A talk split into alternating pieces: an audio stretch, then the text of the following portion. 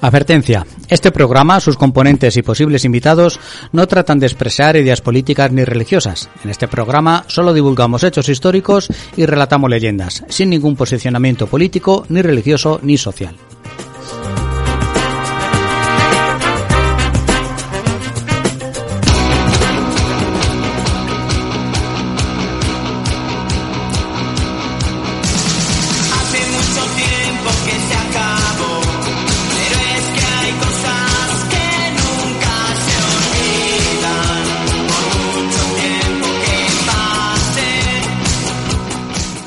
Bueno, ya se nos ha acabado el Halloween y todas estas cosas que tenías tú entre manos. Calabazas y las calabazas bichos y varios. todas esas cosas. Y las calaveras y todo eso, muy bien, muy bien. Bueno, vamos ya. Me gusta mi Halloween. ¿Sí? Sí, sí, sí. Pues, claro. Lo subí al Facebook, el programa que nos hizo Gonzalo. Sí, también lo vi. Sí.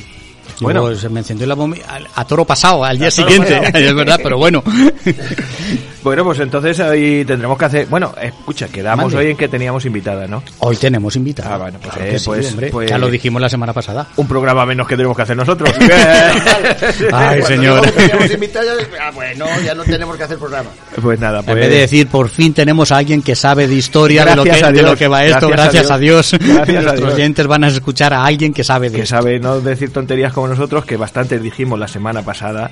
hay que Y diremos en la siguiente. Y diremos en la siguiente. No, no ha bueno, pues como, como la invitada es tuya, Joaquín, pues si quieres... mm, Procedemos a la, a la introducción. bueno, Vale. escucha, primero. Mande. Tengo que decir Bueno, sí, que- tío, ¿dónde estamos? Vamos, Estas cosas, hombre. Vamos a empezar bien como todos los días. Estamos en Onda Plana Santa Cruz, 107.4 de la FM, en Santa Cruz de la Zarza, provincia de Toledo. Este es el programa No me cuentes historias, el programa de historia. Estoy calladito y no, me- no te digo nada. Ya me has interrumpido. o sea No, pero- pero- días. Siempre igual, siempre igual. Esto todos los días. No me cuentes historia, el programa de historia de Onda Plana Santa Cruz, como ya ¿Qué hemos número? dicho. ¿Has dicho el número? Y este es el programa número 168. 68. 168 que llevamos ya. Nos Pues no queda nos queda nada para el Y ya es 1200. el director. Nos queda nada para el 1200. Esto está chupado. Hay que hacer el aniversario del 1500. Bueno, 168, que bueno, no sé si te- le hemos puesto título o no le hemos puesto título, da igual, es un especial. Eh, es un, un espe- especial eh, que nos va a contar nuestra invitada, Leonor Parra. Ya procedemos a, a presentarla. Eh, Leo y el Medievo, para aquel que la quiera seguir en, el, en Twitter, arroba Leo y el Medievo. Ahí tiene su, tiene su cuenta. Es especialista en paleoclimatología. ¿Para qué? Y eso, ya que lo había dicho del tirón. Esto no se hace.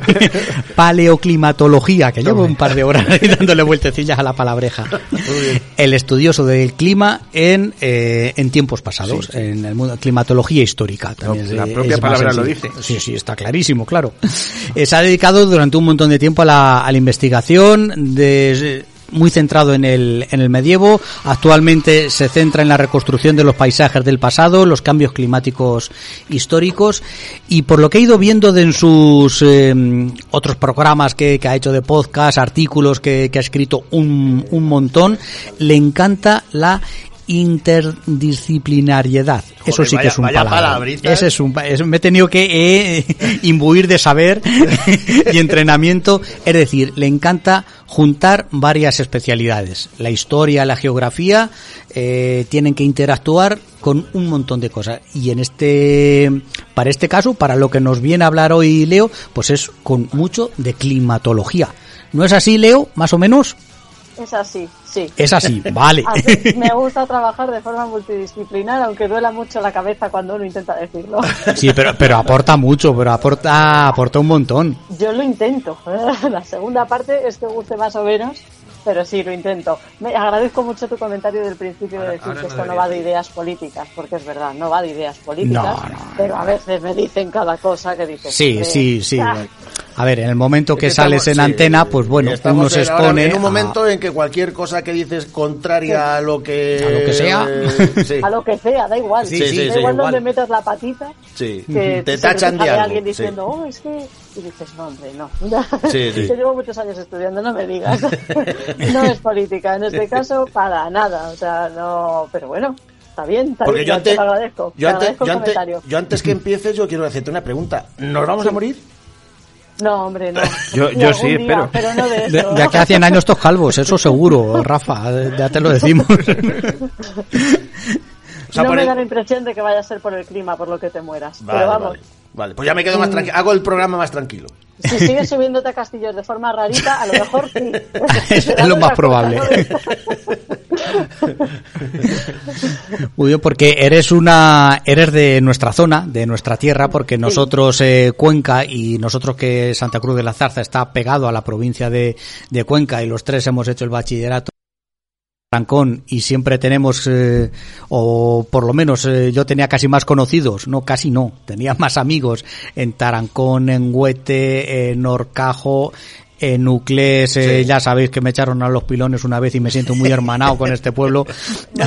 Entonces nos, eh, nos, nos gusta mucho y vamos, nos sentimos bastante unidos y, y nos gusta mucho la zona de, de Cuenca y hemos, eh, hemos hablado bastante Además de... que, que.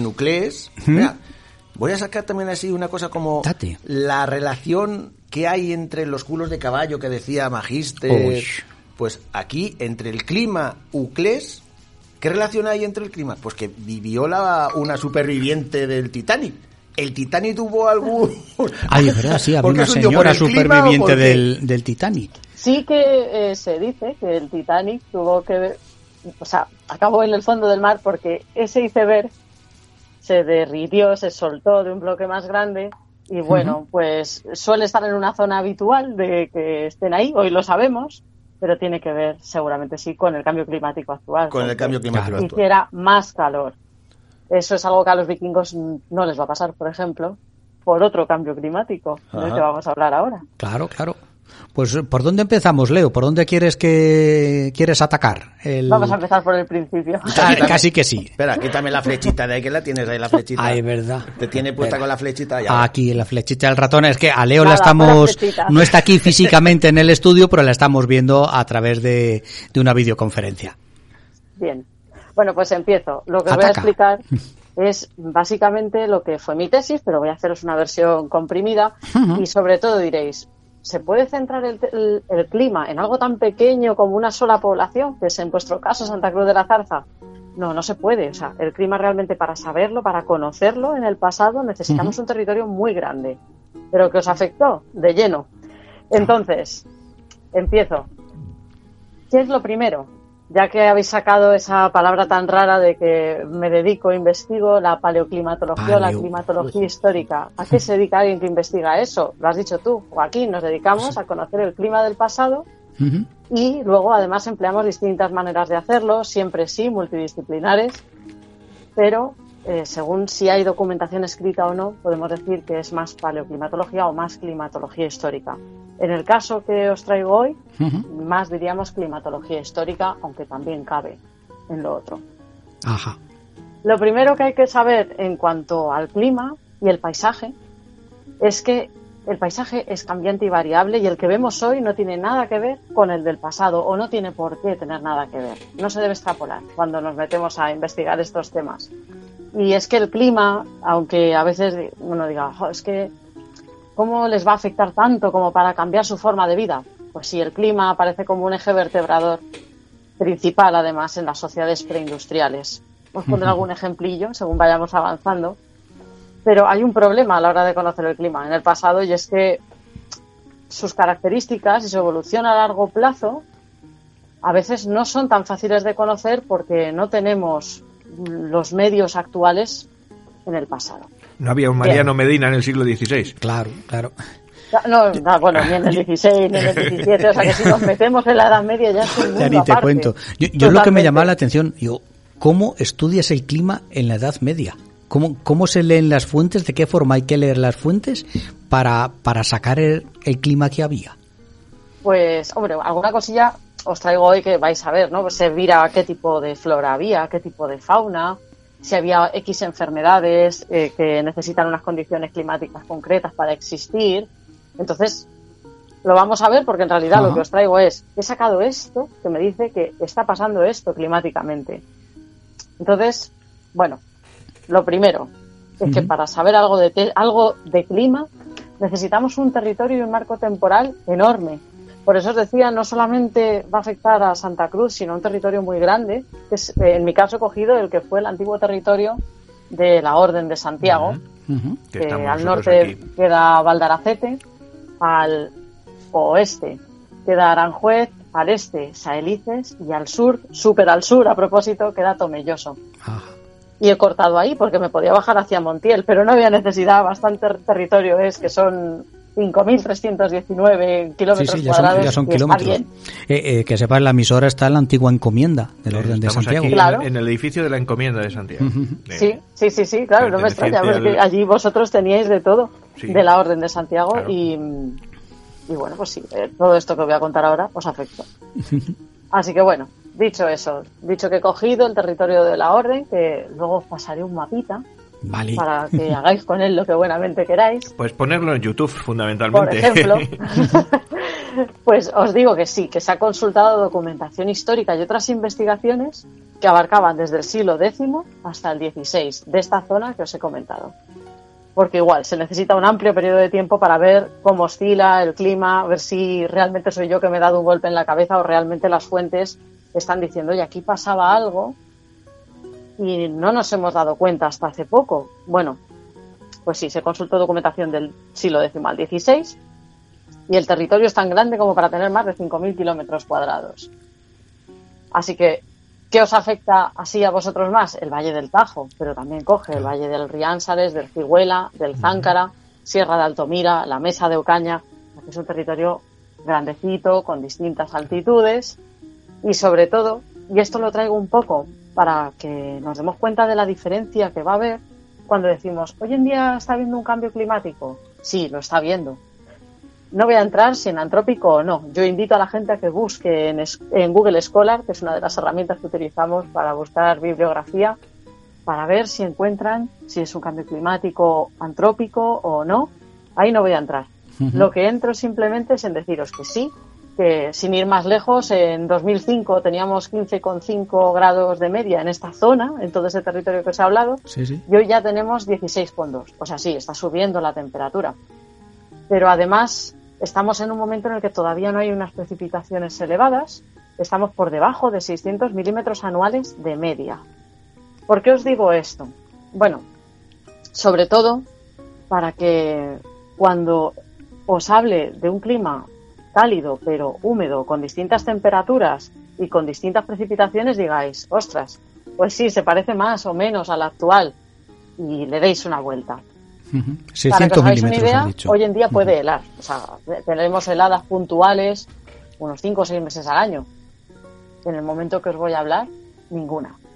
En principio no había heladas. No había heladas. ¿A que deja frío? A mí me Sí. deja fría. Si no hay helada, no. No, Helado, helado, dejado helado aquí. Bueno, para entender así un poco Per- todo esto. perplejo, más bien. per- vale, venga, va, perplejo, no fríos.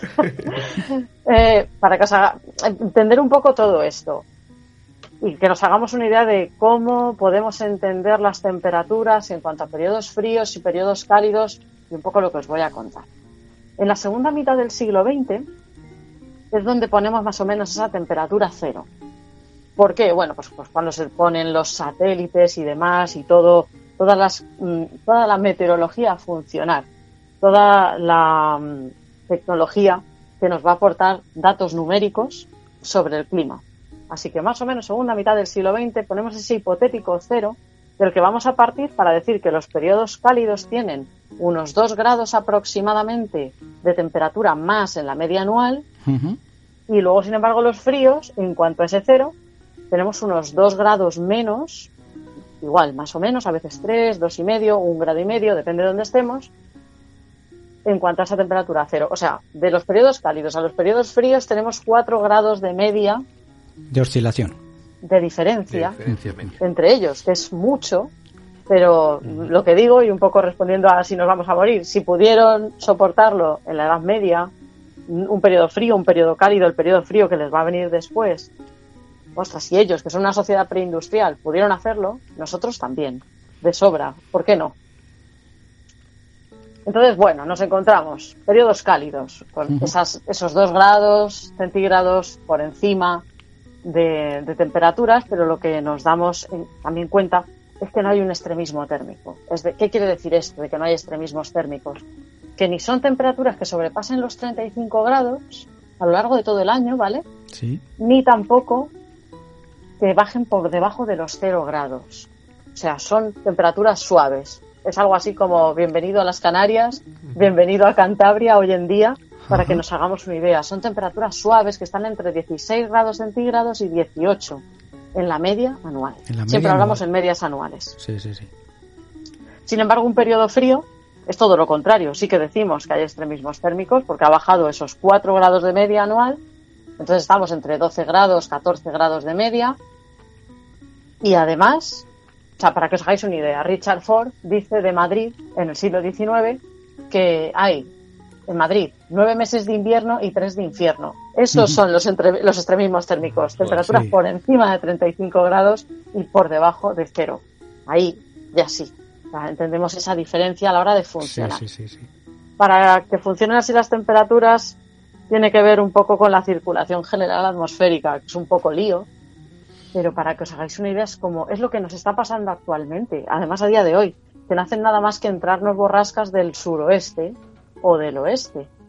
Cálidas, además, no tenemos temperaturas extremadamente bajas. Eso es lo que pasa en los periodos cálidos. En los periodos lluvia. fríos, dime.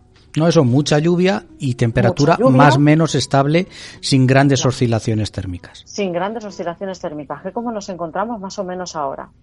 Sin embargo, en los periodos fríos lo que tenemos más son altas presiones, anticiclones. El anticiclón de las Azores se instala y trae heladas, trae pocas precipitaciones. ¿Qué quiere decir esto? Que un periodo frío es muy árido, tiene mano- menor oh, por favor que nos hablas pluviosidad, sequías muy relevantes, lluvias torrenciales de forma habitual, pero sin embargo en los periodos cálidos llueve de forma habitual sin que haya ese extremismo tampoco en cuanto a las precipitaciones. Llueve todos los meses un poquito. No hay lo que decimos déficit hídrico mensual. Llueve todos los meses un poquito y en todo caso vemos que julio y agosto son meses de menos precipitación, pero aún así se mantienen. Y diréis, ¿cómo sabe todo esto? Por Dios, por la vegetación. Que ahora vamos a entrar a ello. Y también diréis, ostras, pero eh, actualmente tenemos como precipitaciones unas, no sequías, pero sí es verdad que las precipitaciones no son estables y sin embargo tenemos temperaturas elevadas. Bueno, eso lo vemos en los periodos de transición. Vamos a hablar brevemente de, los, de esos periodos de transición climática de un periodo cálido a un periodo frío, pero que sepáis que justo esa combinación tan contradictoria suele suceder en periodos de transición. Claro. Así que bueno, dentro de todos los periodos climáticos que algunas veces le he explicado a mis alumnos, pues así históricamente, sin meternos en más, pues tenemos el óptimo climático romano, que a lo mejor os suena, o el episodio frío alto medieval, el eh, bueno, yo ya le llamo periodo cálido medieval en vez de óptimo climático medieval, aunque estábamos muy acostumbrados a llamarle así. Prefiero llamarle así porque no en todos sitios llueve igual, así que de óptimo nada. Periodo cálido Claro. está bien, periodo cálido medieval, la pequeña edad de hielo y luego los siglos XVIII y XIX que vemos que pasa algo, como más calor, pero tampoco hace frío, una cosa rara, parece una transición, pero estamos demasiado cerca quizá para verlo. Bueno, ahí está. Por el momento vamos a a estudiar, a ver un poquito hoy el periodo cálido medieval y la entrada a la pequeña edad de hielo. Lo que nos vienes a decir un poco es que a lo mejor el auge del Imperio Romano se correspondió con un periodo eh, ¿Cálido? cálido donde se mm, lo que echaban a la tierra crecía y, y tenía mucha producción. Sí, como depende de todas las maneras un poco de las precipitaciones, no solo de las temperaturas, depende de cómo está funcionando la circulación general atmosférica en cada lugar de donde llegaron Claro. los romanos. Pero para que os hagáis una idea, ellos introdujeron las vides en Gran Bretaña. En Gran Bretaña, Había vid claro. en Gran Bretaña y tenían su propio vino y hasta les sabía bien. A- a cualquier cosa llaman vino. Como comida también. Sí, sí, o sea, y tenían, tenían trigo. Es que hoy en día no, hoy en día no, porque vemos Gran Bretaña de otra manera, con igual un clima cada vez más cálido. O sea que puede que vuelvan a tener vid, quién sabe. No sé cómo será el vino, habrá que verlo. No sé si lo llegaremos a ver nosotros, quizás nuestros hijos, ¿O pero lo beberán caliente igual que la cerveza? igual, igual que la cerveza. Pero sí que es cierto que tienen o sea, una vegetación distinta. Y lo último, para entender ¿Cómo es esto? Eh, creo que lo hablaba el otro día con Joaquín por teléfono, y es que estos eh, episodios, sean fríos o cálidos, tenemos que imaginarlos entrando desde Groenlandia hasta España como una especie de cortina, es decir, afecta la latitud para que estos periodos fríos entren o cálidos entren en Europa. Es decir, ejemplo, eh, cuando entramos en el periodo cálido medieval, en Groenlandia, Noruega y demás, pues Eric el Rojo se atreve, vikingos, a echarse al mar y llegar a Islandia y a Groenlandia porque no hay hielos en esos mares del Ah, norte. ¿Qué, qué significa Groenlandia? Greenland, tierra verde, Tierra verde. que cualquiera lo diría hoy, ¿verdad? Claro, claro. Pues eso, es, es lo que él se va a encontrar cuando llega. Y lo que, lo que ve es que tiene, puede ir con esos barquitos que tienen los vikingos hasta Groenlandia sin gran dificultad. Sin embargo, en el siglo VIII, en la península ibérica estamos pasando el episodio frío alto medieval. O sea que todavía ni de coña ha llegado ese periodo cálido medieval aquí. Estamos todavía pasando frío. No será hasta el siglo XI hasta que podamos decir que esto está entrando y aún así mm, como una transición. Así que vamos a ver que entran. Este periodo cálido medieval entra en el siglo VIII, siglo VII, VIII para Groenlandia e Islandia, octavo, noveno para Noruega, Finlandia, además, siglos noveno, décimo para Europa y siglo XI en España. Y esto es la transición. 11 es el Ni año siquiera 1000 es para ponerlo. Lo, ¿Cómo se asienta del todo? Siglo XII. es cuando lo vemos asentado del todo en la península ibérica. Y lo mismo va a pasar cuando entremos en la pequeña edad de hielo. Para el siglo XIII sabemos que a los vikingos se les cortan las rutas del Mar del Norte porque comienza de nuevo a haber hielos en el mar, hielos que no les van a dejar circular y va, más tormentas marítimas, por lo tanto se cortan esas redes de comunicación con Groenlandia desde Noruega en el siglo XIII y sin embargo en el siglo XIII en la península ibérica estamos de lleno en el periodo cálido medieval. No vamos a ver la transición a la pequeña edad de hielo hasta el siglo XV. O sea que hay una diferencia al menos de dos, De tres dos siglos Entre unos territorios y otros. para que, para que podamos ver esto. Y bueno, os he puesto el ejemplo de los vikingos, pero os podría hablar de los bárbaros con la rotura de ese óptimo climático romano y la entrada del episodio frío alto medieval. Les pasa algo parecido. Esos pobres bárbaros pasando más frío y más hambre que yo que sé qué en Europa deciden cruzar y bajar hasta el sur porque están pasando mucho frío y se mueren de hambre. Y sin embargo, en la península ibérica y en Italia no es así. Todavía tienen o transición o calor o periodo cálido. Por lo tanto, sí afecta. Este, los climas afectan a los movimientos sociales y a la forma de vida en el medio que, tiene, que tienen estas sociedades preindustriales. Pero bueno, os veo muy callados, ¿eh? Estoy muy No, callados. estamos No, aquí, se nos está- cae la es baba. que Estoy me, alucinando. me la has explicado mejor que en la carrera. Oye, pues muchas gracias. No, eh, es verdad, Leo, porque siempre. ¿Y por qué va, eh, se fueron los godos? eh, ¿Por qué, ¿Qué- qué entraron? necesidad? ¿Qué ¿Qué ne- necesidad tenían de pegarse con el todopoderoso imperio romano? Leche, pues porque pasaban más hambre Bueno. que el perro un ciego. Tener hambre, sí, tener hambre y tener frío. Pero eso es lo que, lo no- que mueve todas las migraciones a lo Claro. largo de la historia en el mundo, las, las Claro, penurias. yo pienso que algunas tienen que ver con el clima y otras, pues no. Pero en este caso, En este las caso, que sí. os he traído es que tienen que ver con el clima. Igual que vamos a ver que hay una despoblación brutal en esta zona de trabajo, que dices, ostras, pero... A nuestra pero ¿a zona, qué ¿te refieres? responde? Pues responde muy probablemente al clima, porque esta gente se está muriendo de enfermedades que responden a condiciones climáticas. Oye, perdona, y no, no es del, del, del tiempo este, pero Pues si no es del tiempo de hablar. la, no. la- la- la- la historia esta que en el 500 y pico hubo una edad oscura donde hubo mucho, vamos, que la gente se moría, eh, se coincidió con la peste, con pestes, con el clima que no se ve, no, no se veía el sol, era todo noche, todo eso Sí, sí, todo eso es verdad. Y de hecho estoy buscando un texto para leerlo de Procopio de Cesarea eh, que dices, ostras, en serio, lo que tú dices, ¿en serio esto es verdad? Pues sí, eh, tiene pinta, es la rotura de ese óptimo climático romano con la entrada al episodio frío alto medieval Y Procopio escribe en el 536 después de Cristo, para que nos hagamos una idea, la peste de Justiniano, que es la que dices, la vamos a fechar en torno al 541, 549 después de Cristo, y vamos, la peste, que es una de las enfermedades que os traigo también hoy, se ve que es una enfermedad de transición climática. Se da en estos momentos en los que las precipitaciones no son estables, pero que todavía tenemos unas temperaturas altas. Entonces, Procopio lo que dice, para responder un poco a lo tuyo, que me ha venido muy bien a propósito, dice, durante este año tuvo lugar el signo más temible, porque el sol daba su luz sin brillo, como la luna, durante este año entero y se parecía completamente al sol eclipsado, porque sus rayos no eran claros, tal como acostumbra.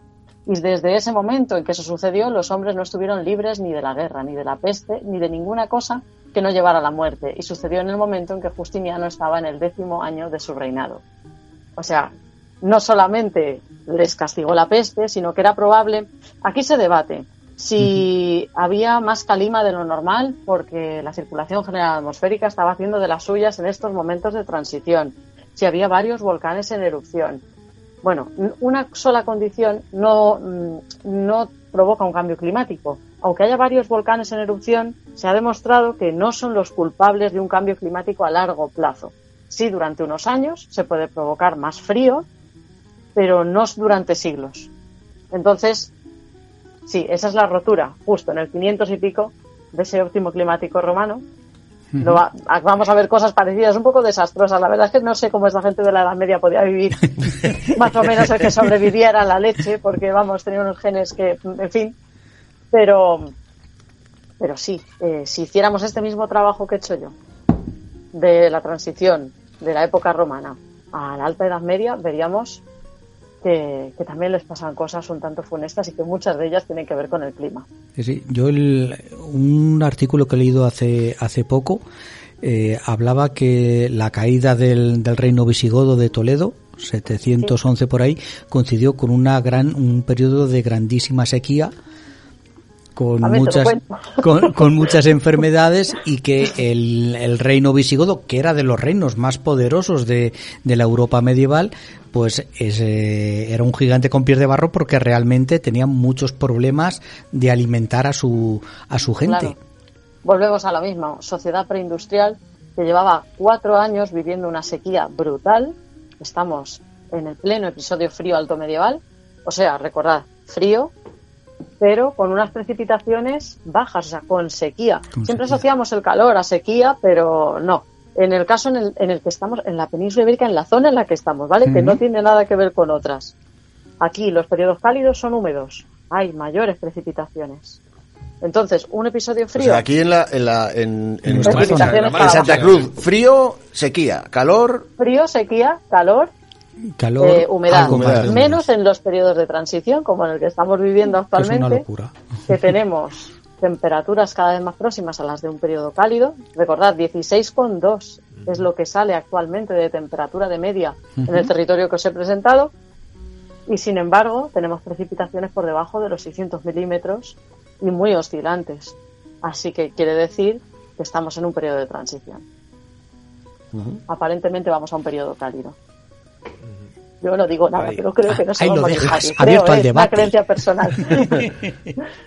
Pero y esto, y esto, o sea, eh, aunque, aunque mm, se crea que vayamos hacia un lado, eh, bruscamente puede cambiar hacia el otro o no, no, es- tendencia es que vaya para allá y, y vamos para Hay allá. una tendencia. La naturaleza es bastante ordenada. Nosotros sali- hemos salido de una glaciación y tenemos esa oscilación aún de climas más pequeños, no como los glaciares, que son la leche, sino una oscilación más pequeña de periodos fríos y periodos cálidos que vamos concatenando a lo largo de la historia. Entonces, ¿puede cambiar? Aquí tendríamos que tener a un físico, porque lo que se cree es que todos estos periodos climáticos tienen que ver con la oscilación del eje terrestre. Del eje terrestre, sí. Pero, bueno, se ha, se ha dicho eso, se ha dicho el alejamiento del Sol, los ciclos de Milankovitch, que se nos quedan muy grandes para estos cambios climáticos tan chiquititos en cuanto a tiempo. Entonces, todavía estamos buscando por qué, pero la realidad es que el dióxido de carbono que producían, por ejemplo, durante este periodo, durante los periodos medievales, romanos, me da igual, no tiene nada que ver con lo que producimos hoy en día y hoy en día estamos viviendo algo parecido. Entonces, cuesta un poco saber qué es lo que está produciendo el cambio climático actual. Lo que sí que sabemos es que lo del pasado tuvo que ver seguro con un clima de la, con, perdón, una Mm. variación natural de la Tierra y que seguramente tenía que ver con el eje terrestre. Ahora ya, bueno, me han, eh, en, otros, en otras cosas que he hecho por ahí de divulgación me han dicho que si las manchas solares tampoco son suficientes para, para provocar cambios climáticos tan largos y tan ordenaditos, porque en realidad está todo muy ordenadito por siglos. Eh, ni valen solo los volcanes, ni un aumento de, mm, lo diré, del dióxido de carbono, no, es algo más, va más allá, por eso creemos que tiene que ver con el eje de la Tierra o con algo que se nos está escapando, pero que desde luego no somos nosotros. No, no tenemos inventariado. Claro. No, algo, algo se nos escapa. O sea, actualmente, actualmente, hacia el cambio que vamos, pues, puesto que estamos en una transición, no es, no, no lo estamos provocando el ser humano. Hombre, Si hay- me, hay- meto, ahí hay- me meto en política. A ver, eh, eh, eso es terreno minado. ¿Tú tú qué crees? Yo creo que estamos en una transición climática. Y hasta ahí puedo leer. muy probablemente a un periodo cálido, pero que si se vuelve a provocar, como se ha provocado en otros siglos del pasado, sea en la época romana, sea en la Edad Media, tendría que llover más. El problema es que ese cambio de precipitaciones tarda más en llegar que el de las temperaturas. El de las temperaturas lo vemos muy rápido, en cuestión de unos 30 años, vemos que hay un cambio de 4 grados, que es una barbaridad. En las medias, baja de 16, 18, 17. Yo calculo que estaban en 17, 17 y medio, baja a 12, 14, en cuestión de nada, de 30 años, que es que es muy rápido. Y sin embargo, para ver ese cambio en las precipitaciones, ese aumento o ese descenso, necesitamos un siglo. Mucho, mucha diferencia, claro. Claro, la transición no es igual para las dos cosas. Entonces, bueno, eh, normal que estemos en un periodo aparente de sequías o al menos de desorden en cuanto a precipitaciones y sin embargo estemos acercándonos al calor. Eso es lo que cambia más rápido.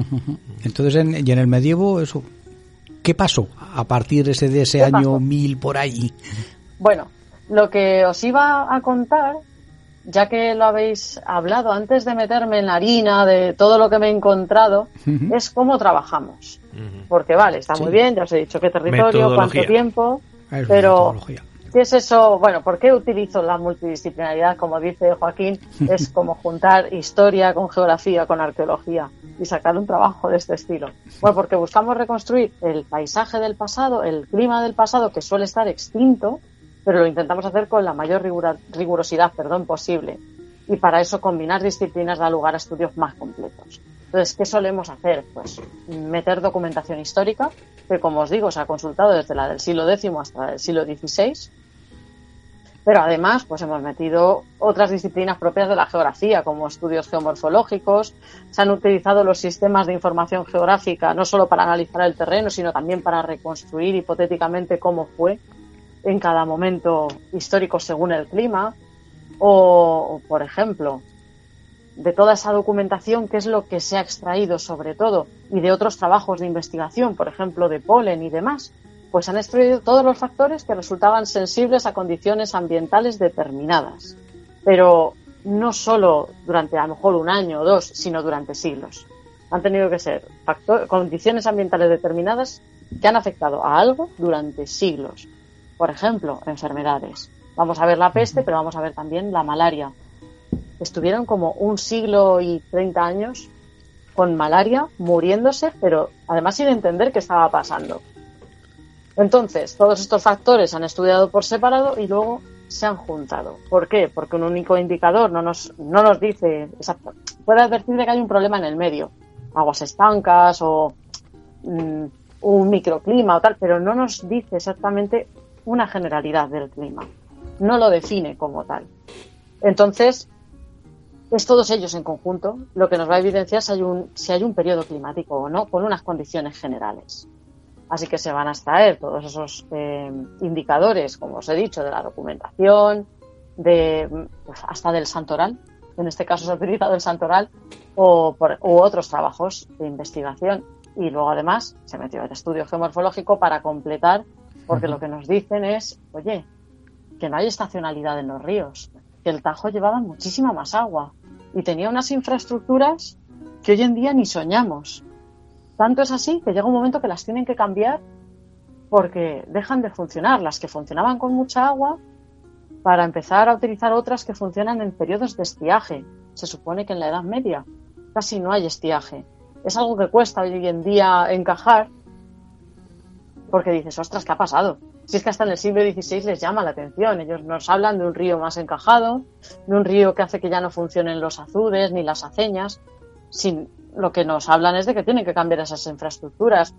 Es un dineral lo que hay que invertir en eso. Entonces, ¿qué está pasando? Bueno, pues una de las cosas que nos encontramos, y ahora ya sí, es que del siglo XI al siglo XV no hacen nada más que mencionar en la documentación prados, pastos y dehesas. Y de claro, decimos hoy, pero qué prado y qué pasto. Por Dios. Uno se va, no sé, a la ermita de Alarilla, Ahí por estamos. ejemplo, Ahí. y desde ahí se asoma y dice, pero qué prado. Pues sí, prado. Define ¿de qué me. Sí, están sí, hablando? si miras hacia el norte, hacia Fuentidueña, desde encima de la ermita, pues dices, bueno, pues ahí se ve verde porque está el río y está, que también es, eh, hay un cambio eh, brutal en, en el paisaje porque, y no hablo, estoy hablando del siglo XVI, eh, a principios del siglo XX se rotura todo el taray que hay bordeando el río. Con Claro. lo cual, el- paisaje que vemos ahora, hace 80, 90, 100 años, era otro totalmente distinto. Si miras hacia el Sí. sur, a nuestra espalda, hacia, hacia Santa Cruz, lo que vemos es pues polvo de yeso. No vemos, Sí. no vemos eso, ese, ese verde. A que cuesta mucho imaginar Sí. todo ese polvo Mucho, de yeso lleno de prados y de pastos. Claro. Porque sabemos que estaban, no solo porque lo diga la documentación de la Orden de Santiago, que dicen, cada vez que mencionan una población, dicen, y los prados y los pastos, o en latín, los pastos y... dices, vale, muy bien. Pero además, bueno, pues además sabemos que se están peleando por ellos, porque han quedado testimonios judiciales de ello, ¿no? Sí, de eh, del siglo XIII. Eh, eh, eh. Leo, no sé si, si habrás consultado, espero que sí, nuestro libro de privilegios de Santa Cruz de la Zarza en algún momento. He, consultado. Sí.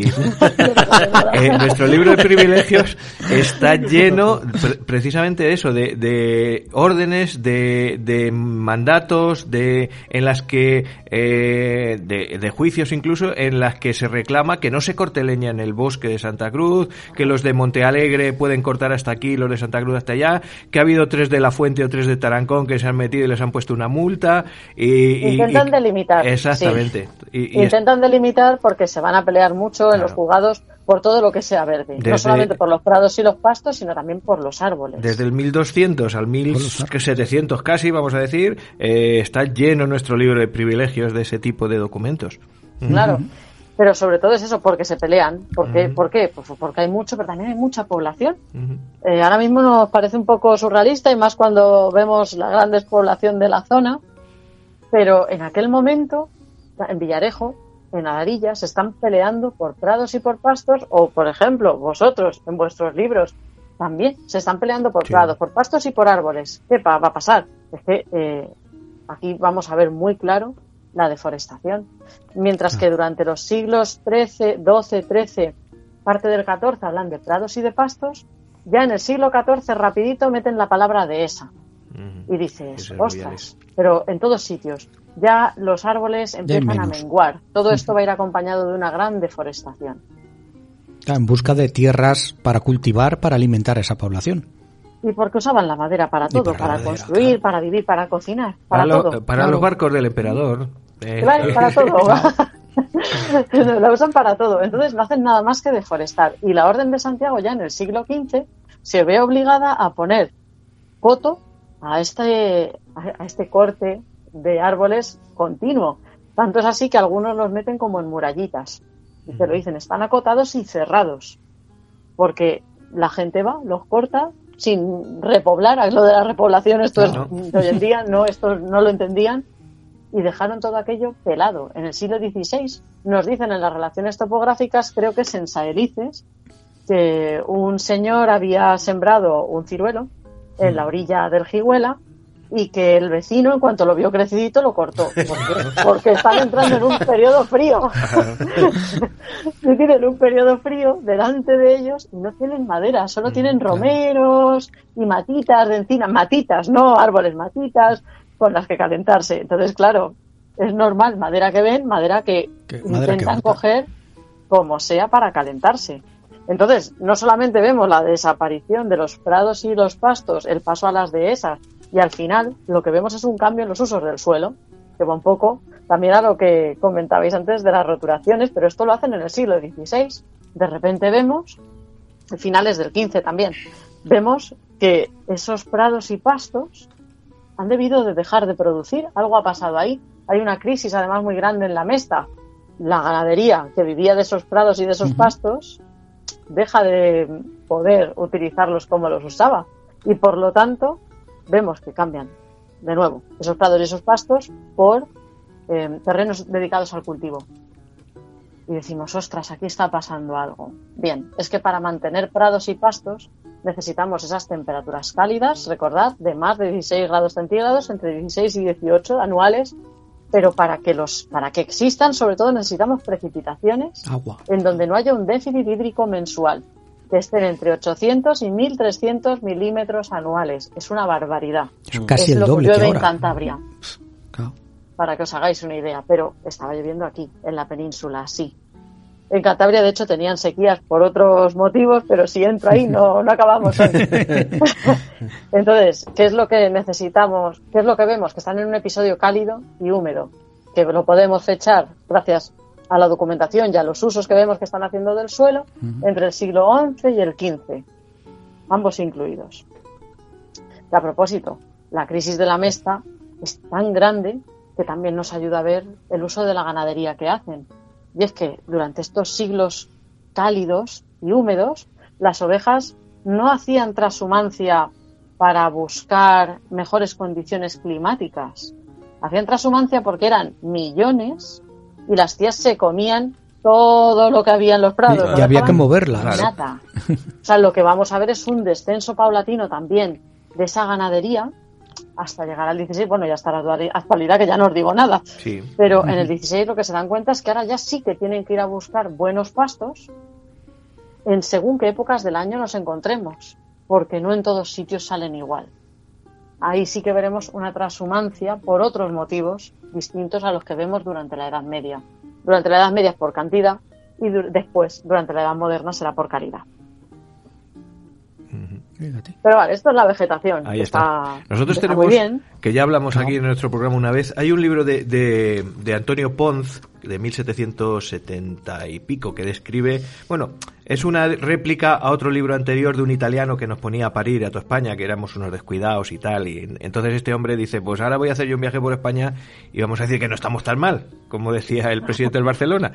Y habla de Santa Cruz de la Zarza concretamente y dice que nosotros eh, hace 40 años, es decir, eh, 1700, principio de 1700, habíamos plantado aquí unos encinares eh, que daban abasto a las eh, cocinas y a las calderas del Real Sitio de Aranjuez y que lo cuidábamos mucho, que, que igual que se iba cortando se replantaba y se reforestaba, pero que era una excepción en toda la zona, que, que el viaje a. Toledo era un, pues eso, no había ni un puñetero árbol en toda la zona y que eh, pues, Santa Cruz era un ejemplo de cómo se gestiona un, un monte particular, bueno, era el monte, era el monte del ayuntamiento, era el monte real, pero que daba para pagar al maestro, para pagar al cirujano, para, pa- para un chorro de cosas, para, y, y- y esa gestión, ya estamos hablando de, de, pues eso, 1700 y pico, siglo XVIII, eh, como un ejemplo muy, muy, muy, muy raro de todo alrededor. Ya se entiende raro, sí. que el bosque mediterráneo, el bosque de encinas que habíamos tenido por aquí, eh, había desaparecido totalmente. Los de Corral de Almaguer, aquí al lado, habían cortado todos los árboles para, para dárselos al rey al- a- a- y hacer barcos y esas cosas. Entonces, En el, de hecho, en el 18, en el catastro de Ensenada, lees la relación de Fuentidueña de Tajo y te dicen que no tienen ni un árbol. ay, sí, En el Jesús. 18. sí, sí. Y Entonces sí, vosotros debéis ser la excepción. Nosotros tenemos, claro, No eh, quedan árboles, queda- es verdad. En el, en el 18, y yo diría más, es que tú ves ahora foto, no, no, es que ves fotografías eh, de esto del Facebook, que a lo mejor Toledo olvidado, eh, Madrid olvidado, y ves fotografías de Toledo y, y- y ves el, el Alcázar, el castillo este de, San Servando. de San Servando, y lo ves pelado. Pelado. pelado, pelado, que dices, hostia, pues estamos aquí en el, el castillo de... mm, un castillo de Madrid que ahora mismo no me acuerdo cuál es. Manzanares. De Manzanares. Está igual, está Sí, en un desierto. sí. Y esto me lleva también a, a los a los tebeos, esto, a los cómics de Asterix y Obelix, cuando está Asterix y Obelix en, en Hispania, que nos, nos el, el Orbés este, el, el escritor, el, el que dibujó... El, el Uderzo. Sí, el que, Sí. el que dibujó Asterix Obelix, que nos dibujó ahí con unos cuernos así de... y nos, y nos, y nos dibuja en un, en un, En una un paisaje, sí, en un paisaje que no hay ni árboles, ni vegetación, ni nada. Y dices, joder, qué curioso. Esa deforestación que empezó con Sí, los sí. romanos, Claro. que es lo que son los que más le dieron caña a la madera aquí en la península ibérica, en el siglo XVI termina con Felipe II y la Armada Invencible. Claro. Ya está, ya, ya se quedan prácticamente sin nada. Pero vamos, no solamente le vamos a echar la culpa a los gobernantes, la gente que vivía en el territorio tampoco hacía por repoblar nada, no, no tenían. Como hay de sobra. No sé de dónde pensaban que salían los árboles. Claro. Pero bueno, es verdad que eso es lo que nos encontramos Sí. en cuanto a vegetación. Si queréis, sigo. Ahora toca enfermedades. Sí, sí, sí, Sí, ataca. no, Tú Venga, sigue, tú sigue, claro. estamos aquí con la boca abierta. Hemos dejado hasta de comer, fíjate. Fíjate tú, eh, hasta de masticar. Pues veréis, os voy a hablar de cuatro enfermedades que necesitan todas ellas unas condiciones climáticas concretas para desarrollarse. Porque si no, no se dan. Se puede dar algún episodio concreto, por ejemplo, tenemos algún episodio concreto en el 16 de malaria, en Socuéllamos, pero no raro, tenemos. malaria por aquí hoy en día dicen malaria, África, eh, Asia. Claro, dices malaria, humedad. que, bueno, si decimos fiebres tercianas para la época, para el siglo XIII, bueno, XIV, XV, nos suena más, pero realmente tenemos malaria, o lo que también podemos decir, paludismo, lo que pasa que no lo conocían así. Pero, claro que si no había unas altas temperaturas y unas bajas precipitaciones, que ahora veréis por qué, no se produce esta enfermedad. Necesitamos que haya agua estancada. Y para eso tiene que haber unas precipitaciones en un claro descenso. Claro. Entonces, vamos a hablar primero de las que han necesitado temperaturas cálidas y unas precipitaciones elevadas, como hemos dicho antes, entre 800 y 1300 milímetros anuales, y que nos hablan de episodios cálidos y húmedos. Justo, además, coinciden del siglo XI al siglo XIV. Dos de ellas son la rabia y el ergotismo. Vale, la rabia nos suena a todos, pero ¿y el ergotismo? Que nadie dice Sí, "¿Qué es esto. ¿qué es eso? Bueno, pues el ergotismo era conocido también, eh, bueno, se producía, ¿por qué el nombre hoy en día? Porque se producía por el clavices purpúrea, comúnmente llamado ergot, El cornezuelo. Es un hongo, El es un hongo que crece. cen- el Claro. cornezuelo, el cornezuelo. Sí, sí, es un hongo que infesta Escucha, varias lo habláis, lo habláis aquí todo el mundo como si lo... Yo no tengo ni idea de qué digo. Porque tú no eres del campo. Parece forastero.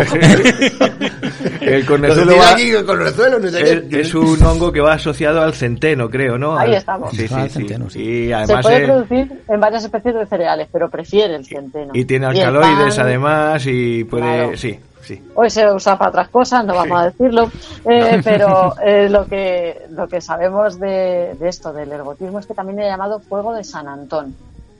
¿Por qué? O Ignis Sacer, fuego sagrado. Bueno, porque lo que ellos sentían al consumirlo era que les ardían las extremidades. Y es que lo que produce eh, el consumo de clavices purpúrea, de ese cornezuelo, es una vasoconstricción. Es decir, que las venas se hacen chiquititas hasta el punto de que se les gangrenaban los dedos, brazos, pies, de todo. Y aquello eh, parecía lepra, pero no lo era. Eh, ellos lo que hacían era peregrinar, intentar peregrinar, porque claro, con este, con, con- consumiendo esto era complicado. Eh, intentaban peregrinar para que los antonianos, por eso se llama Fuego de San Antón, les ayudaran. Casualmente les daban de comer eh, pan hecho con trigo candeal, no con centeno, que es el con lo que hacen el pan las clases más pobres. Entonces, claro, se curaban, oh, milagro, pero realmente era por dejar de comer clavices Centeno. purpúrea. Bueno, se curaban, dejaban de tener ese ardor. Si se te habían caído los dedos, ya os digo yo que no Ya, volvían a no, salir. no, no, esa fea costumbre de no volver a salir. Lo importante del ergotismo es que no se, es un hongo. El clavices purpúrea por debajo de 0 grados no le gusta vivir y tampoco por encima de los 35, ni mucho calor ni mucho frío. Así que justo, perfecto, estamos en un periodo cálido. Pero además, para que se genere el hongo de forma habitual, tanto como para afectar a tanta población y que San Antonio de repente, eh, que no es San Antonio de Padua, de Padua perdón, Es San es San Antonio Abad.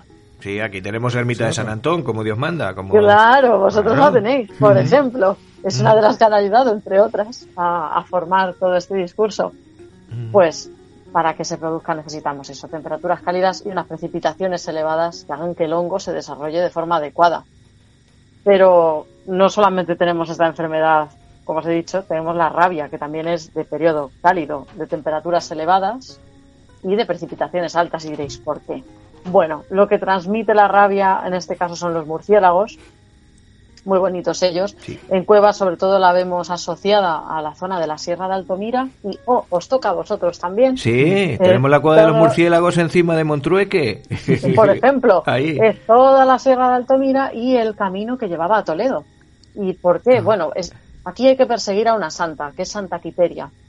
Los que tienen ermita de Santa Quiteria es porque han tenido un grave problema de rabia. De es verdad que luego desapareció con el tiempo y a veces ese, eh, esa santa también va a desaparecer, pero tenemos la suerte de que en el siglo XV, siglo XVI nos están informando de que estuvo allí.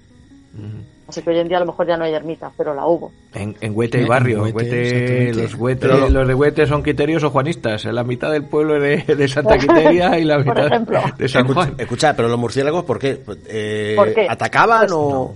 No. Eh, Sí, o sea, sabemos que no son hematófagos, es decir, no comen nada con sangre, pero sí que muerden y sobre todo es que en esas cuevas no solo vivían los murciélagos, también vivían lobos que les tenemos. Sabemos que había lobos en toda la sierra de Altomira o, por ejemplo, también en Belinchón. También están documentados lobos en el siglo XVI. Pero también sabemos que había osos, que había jabalíes que compartían ese espacio de hábitat y ¿Osos? sacaban la enfermedad. ¿Osos aquí? Sí, había osos. Sí. Sí, en realidad en toda Castilla. Claro. que- Pero ¿Cuál sí. es? El, el símbolo de Madrid de es Madrid, es verdad, claro. verdad, verdad. Que no tiene nada que ver con eso, pero... Que no es un oso, es una osa. Es una osa, exactamente, sí, pero sí. se va Sí, por sí, la osa pero- mayor. Ahí está. Y sí, no, sí, sí, había osos. Sí. Y diréis, ¿de dónde habrá sacado esta que había osos? Bueno, lo vamos a ver porque una de las cosas que llama la atención es que no hibernan los tíos. No, no están hibernando para nada los osos en muchos sitios y nos lo van a contar. Pero nos vamos, nos vamos a la rabia. Dejamos los Vale, osos vale. para después. Vemos que los murciélagos no soportan temperaturas por debajo de 6 grados centígrados porque se congelan. ¿Y de qué comen? Estos comen mosquitos, así que necesitamos Cálido. que haya zonas relativamente estancas o de aguas estancas o al menos temperaturas cálidas que promuevan su alimentación para no hibernar. Porque lo que vemos es que va a haber rabia a lo largo de todo el año, que estos tíos no hibernan. Los murciélagos deciden no hibernar, o sea, no hace frío, están venga a comer, venga a hacer sus cosas en las cuevas y todos los animales que entran en las cuevas al final acaban sacando la rabia. Y, y de por los las anim- heces, y por- de los animales pasa a la las personas. ¿El qué? Sí, y que de los animales, de los lobos o los perros que pasen por ahí, al final pasa a las personas. Sí, acaba pasando a las No personas. significa que eso, que los murciélagos vayan dando mordisquitos por ahí por la noche, sino... Yo no quiero decir nada, pero yo tengo una cicatriz aquí en el cuello. Si no- te notábamos algo raro. que el médico A dijo... partir de las 12 te notamos algo el, raro. el médico dijo... Me, me- me dejó así que- que, hasta las 11. que no despertaba que no despertaba y tal y, y dijo el médico no, Échale un no cubo de supieron, agua. no supieron lo que es Sí, pero la rabia no, porque... no la rabia no porque estoy aquí vivo No, pero no, la rabia no tiene supervivientes. no no claro la rabia la rabia te da y, y si no te hecho, creo que vacunan hubo dos casos de rabia en la península, no sé, en 2018 o 2019, y es porque la gente se mete en las cuevas y toca lo que no debe. Claro. De- hay que dejar a los murciélagos en paz. Desde aquí hago un llamado para que se les deje Sí. tranquilos, porque sí, siguen transmitiendo la rabia. Creo que el noventa y tantos por ciento de los murciélagos que hay en la península ibérica tienen, portan, son portadores de la De la rabia aunque rabia. no la desarrollen. Y la gente va y los toquetea. Y no, Claro. pueden ser muy monos y todo lo que tú quieras, pero no, por favor. No Ah, mira, en, en una, en una ruta, no ven el caso, en una ruta que hice entre Salamanca y los arribes del, del Duero, en, en Portugal, que vas pasando por una vía del tren con veintitantos túneles. Hay un túnel donde no dejan entrar porque es donde anidan los, los murciélagos. Pues Es escucha, cuando estuvimos túnel. nosotros en Castillo García Muñoz, eh, que nos enseñaron la, Ah, sí, sí. la- Ahora que viene que, que venía digamos la conducción de agua que había desde el pozo grande a- hasta el castillo, que es una que se puede and- entrar andando, lo tiene muy arreglado, pues teníamos murciélagos volando por encima de la cabeza, no le des manotazos, que, que te va a picar. yo te vi- pica. Además que, es que yo no sé qué lleva adelante, que se quitó y me la encontré de frente así. Vamos, estuve a punto de decir, soy Batman, pero estuve a punto. Nuestro amigo Gerardo nos Pues yo estuvo- digo yo que si fuese un murciélago, tío, algo, tenéis algún tipo de contacto y es llega a ser transmisor de la rabia, que ya os digo que es un alto porcentaje, yo correría al hospital porque es verdad, de la rabia no se sobrevive eh, te tienen que tratar antes de que la desarrolles. Así que, murciélagos no, por Sí, favor. gracias. Es que la gente hace cosas muy raras, no, no los toquéis. Los podemos, ahí. ya te digo, los podemos ver en el término de Santa Cruz, en una cuevecita que hay No entre... animéis. Pero Anime. exactamente, No, no, no, vaya- no, es una cueva de, de difícil acceso, ¿eh? no, no se puede llegar A fácilmente. ver, siempre hay alguno, no, no, porque entres a una cueva no te tiene por qué pasar No. nada. La historia es que la gente los toca. Y claro, Claro.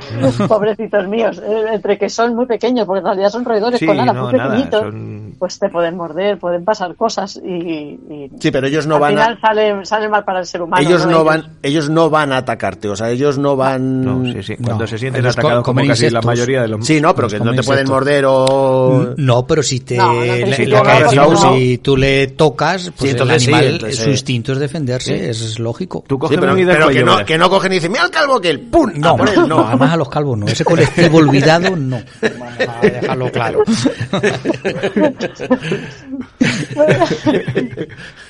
Seriedad Voy a ante seguir todo. antes de que esto.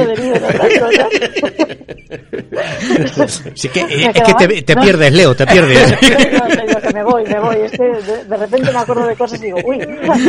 Bueno, teníamos malaria, tenemos rabia, tenemos... Peste, peste. pero oh, cosas de la vida, de la peste en principio, parece que solamente podemos decir que tenemos un único brote. O sea, es la el único, para que os hagáis una idea, el único indicador que hemos cogido que dices, ostras, este nos ha dado durante siglos, pero ha tenido un impacto fuerte en la sociedad, porque parece que solamente hubo un brote, pero hizo descender la población bastante. ¿Y por qué es tan importante esto de los brotes? Bueno, porque en sitios donde las condiciones climáticas eran distintas, como en Europa o como en Navarra, por ejemplo, que lo tienen muy bien mm, todo apuntadito, tuvieron un siglo de brotes. Y eso significa Ostras. que tienen condiciones climáticas distintas a las que teníamos nosotros en La Mancha. ¿Por qué? Porque la peste necesita temperaturas cálidas, pero precipitaciones en descenso, que es algo que lo vamos a ver también en la malaria, pero con la malaria además podemos atinar muy bien las temperaturas. Necesitamos para la peste temperaturas cálidas y precipitaciones en descenso, lo cual nos habla de un episodio cálido, pero ya no es húmedo. Estamos hablando de otra transición climática. Y lo vamos a ver en Europa durante el siglo XIV y nosotros aquí también lo vemos en el XIV, pero vemos solo un brote, no brotes durante 100 años, solo uno. Entonces, bueno, eh, se va a dar, eh, yo creo que, no sé, en el 80% de las poblaciones que Casi todas. tengo recogidas de todo el territorio de la Orden de Santiago. Es una barbaridad. Tanto fue así, tanto impactó, que la gente abandonó poblaciones para irse a otras más grandes. Por ejemplo, Alarilla se cree que se acaba de despoblar del todo en el siglo XIV por la peste y se van a Fuentidueña de Tajo. O, por ejemplo, hablan de Viedma como que se acaba de despoblar durante el siglo XIV, muy probable el siglo XV, porque les están afectando otras enfermedades, y se acaban mudando todos a Villarrubia de Santiago.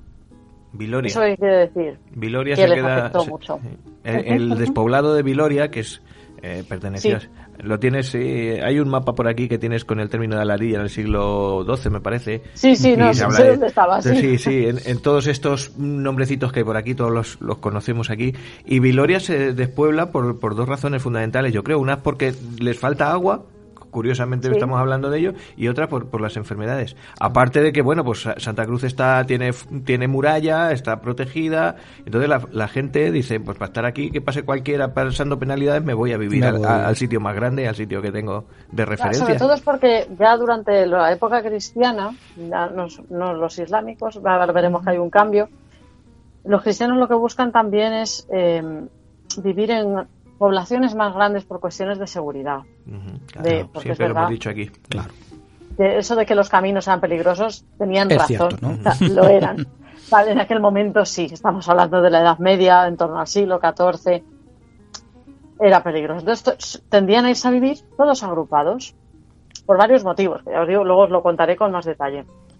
Y entonces, lo que vemos es que esta gente que se está muriendo de peste, los pocos que sobreviven, se van a poblaciones más grandes, porque en realidad van a sobrevivir, creo que en torno a un tercio de la población Puf, un tercio. va a dar y va a dar fuerte la peste, no un poquito, va a dar mucho. Vemos de hecho el descenso en la documentación.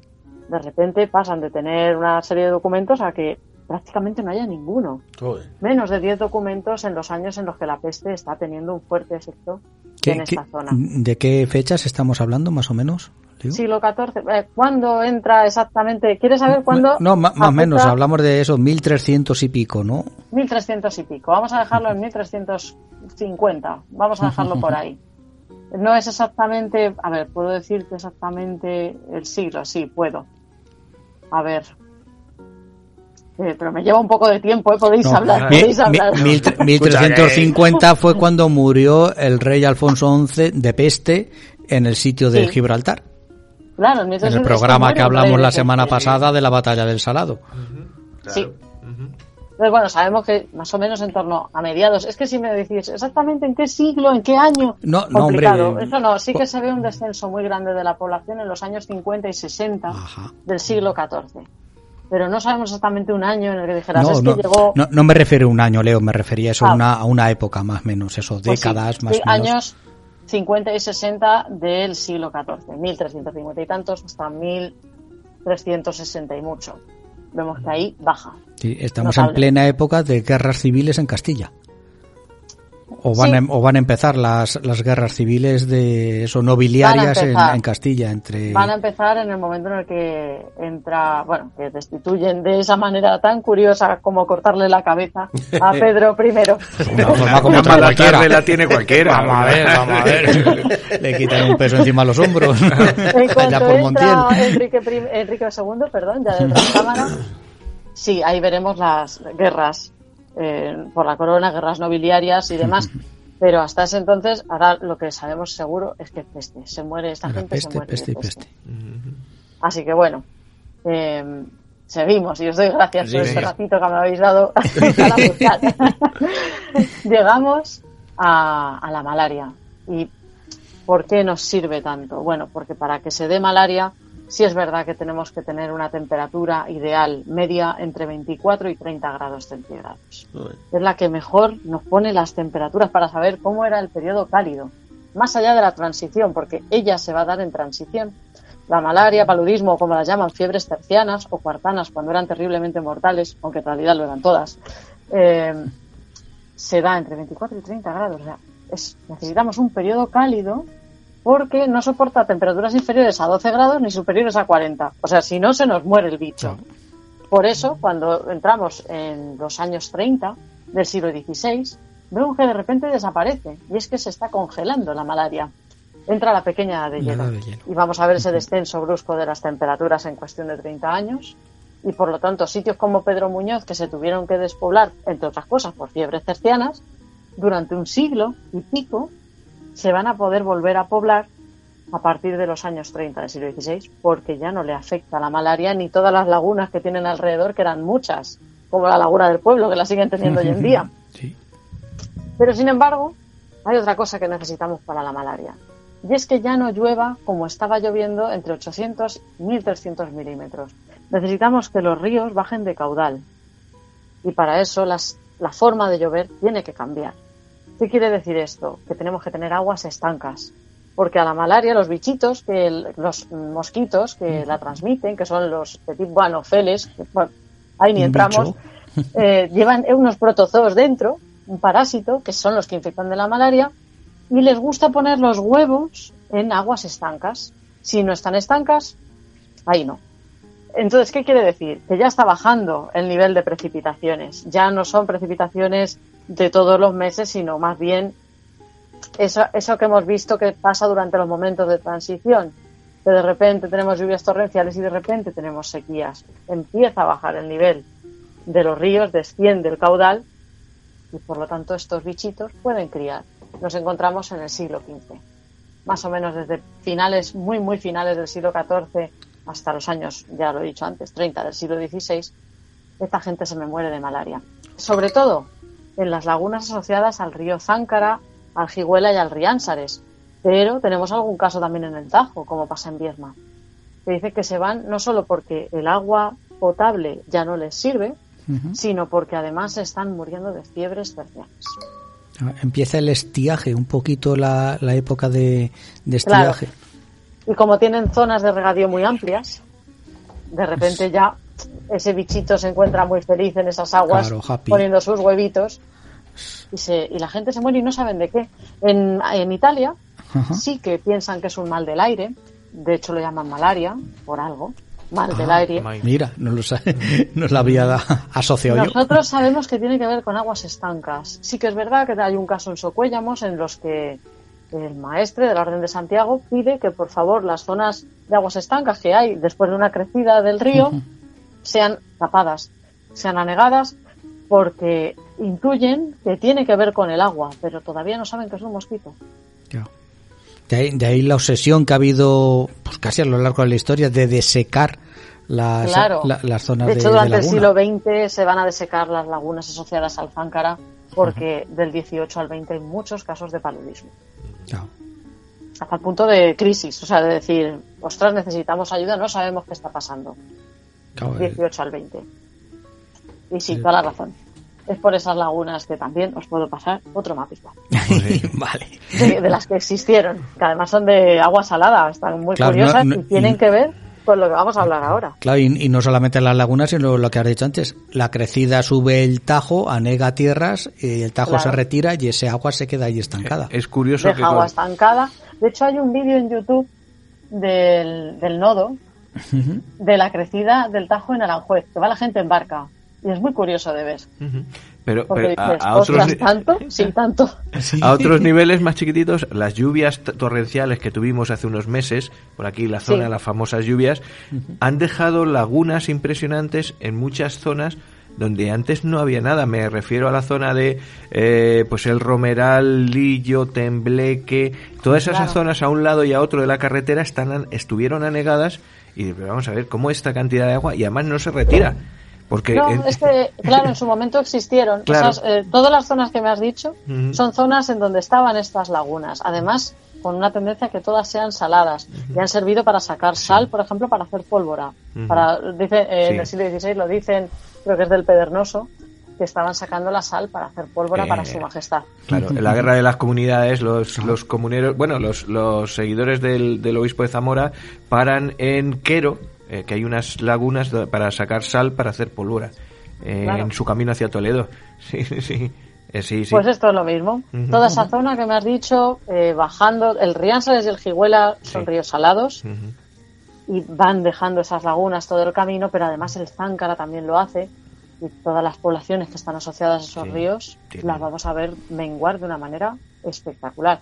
Ahora os lo Sí, contaré, sí, sí, sí. porque lo primero es esas lagunas que decimos, sí, estaban ahí, tanto estaban ahí, que don Juan Manuel, en su libro de la caza, nos va a hablar de aves típicas de humedales que hoy en día dices, ¿en serio?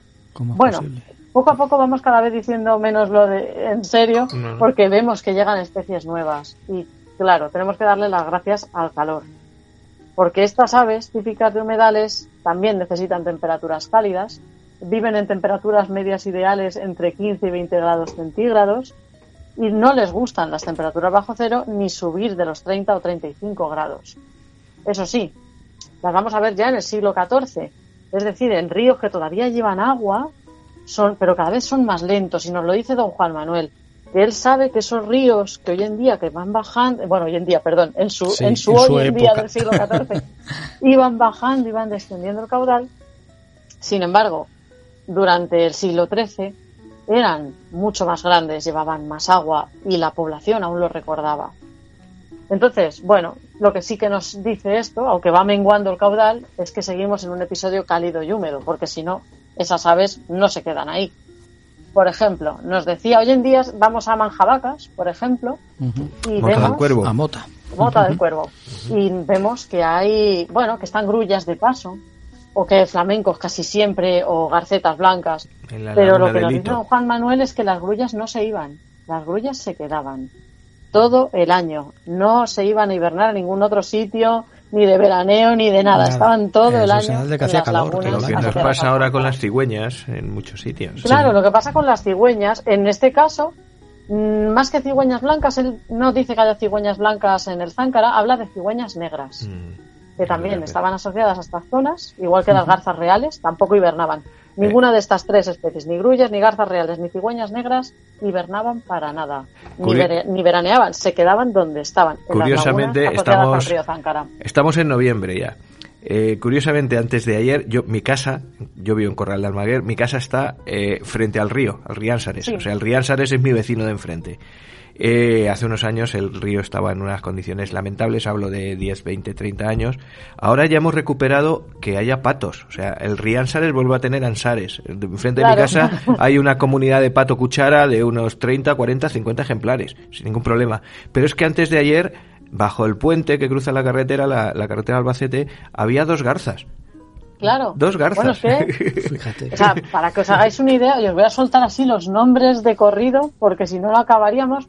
Ellos nos dicen, o sea, don Juan Manuel, porque se los comen, ¿vale? Los cazan. sí. se los comen, claro, no, si no, no les interesan.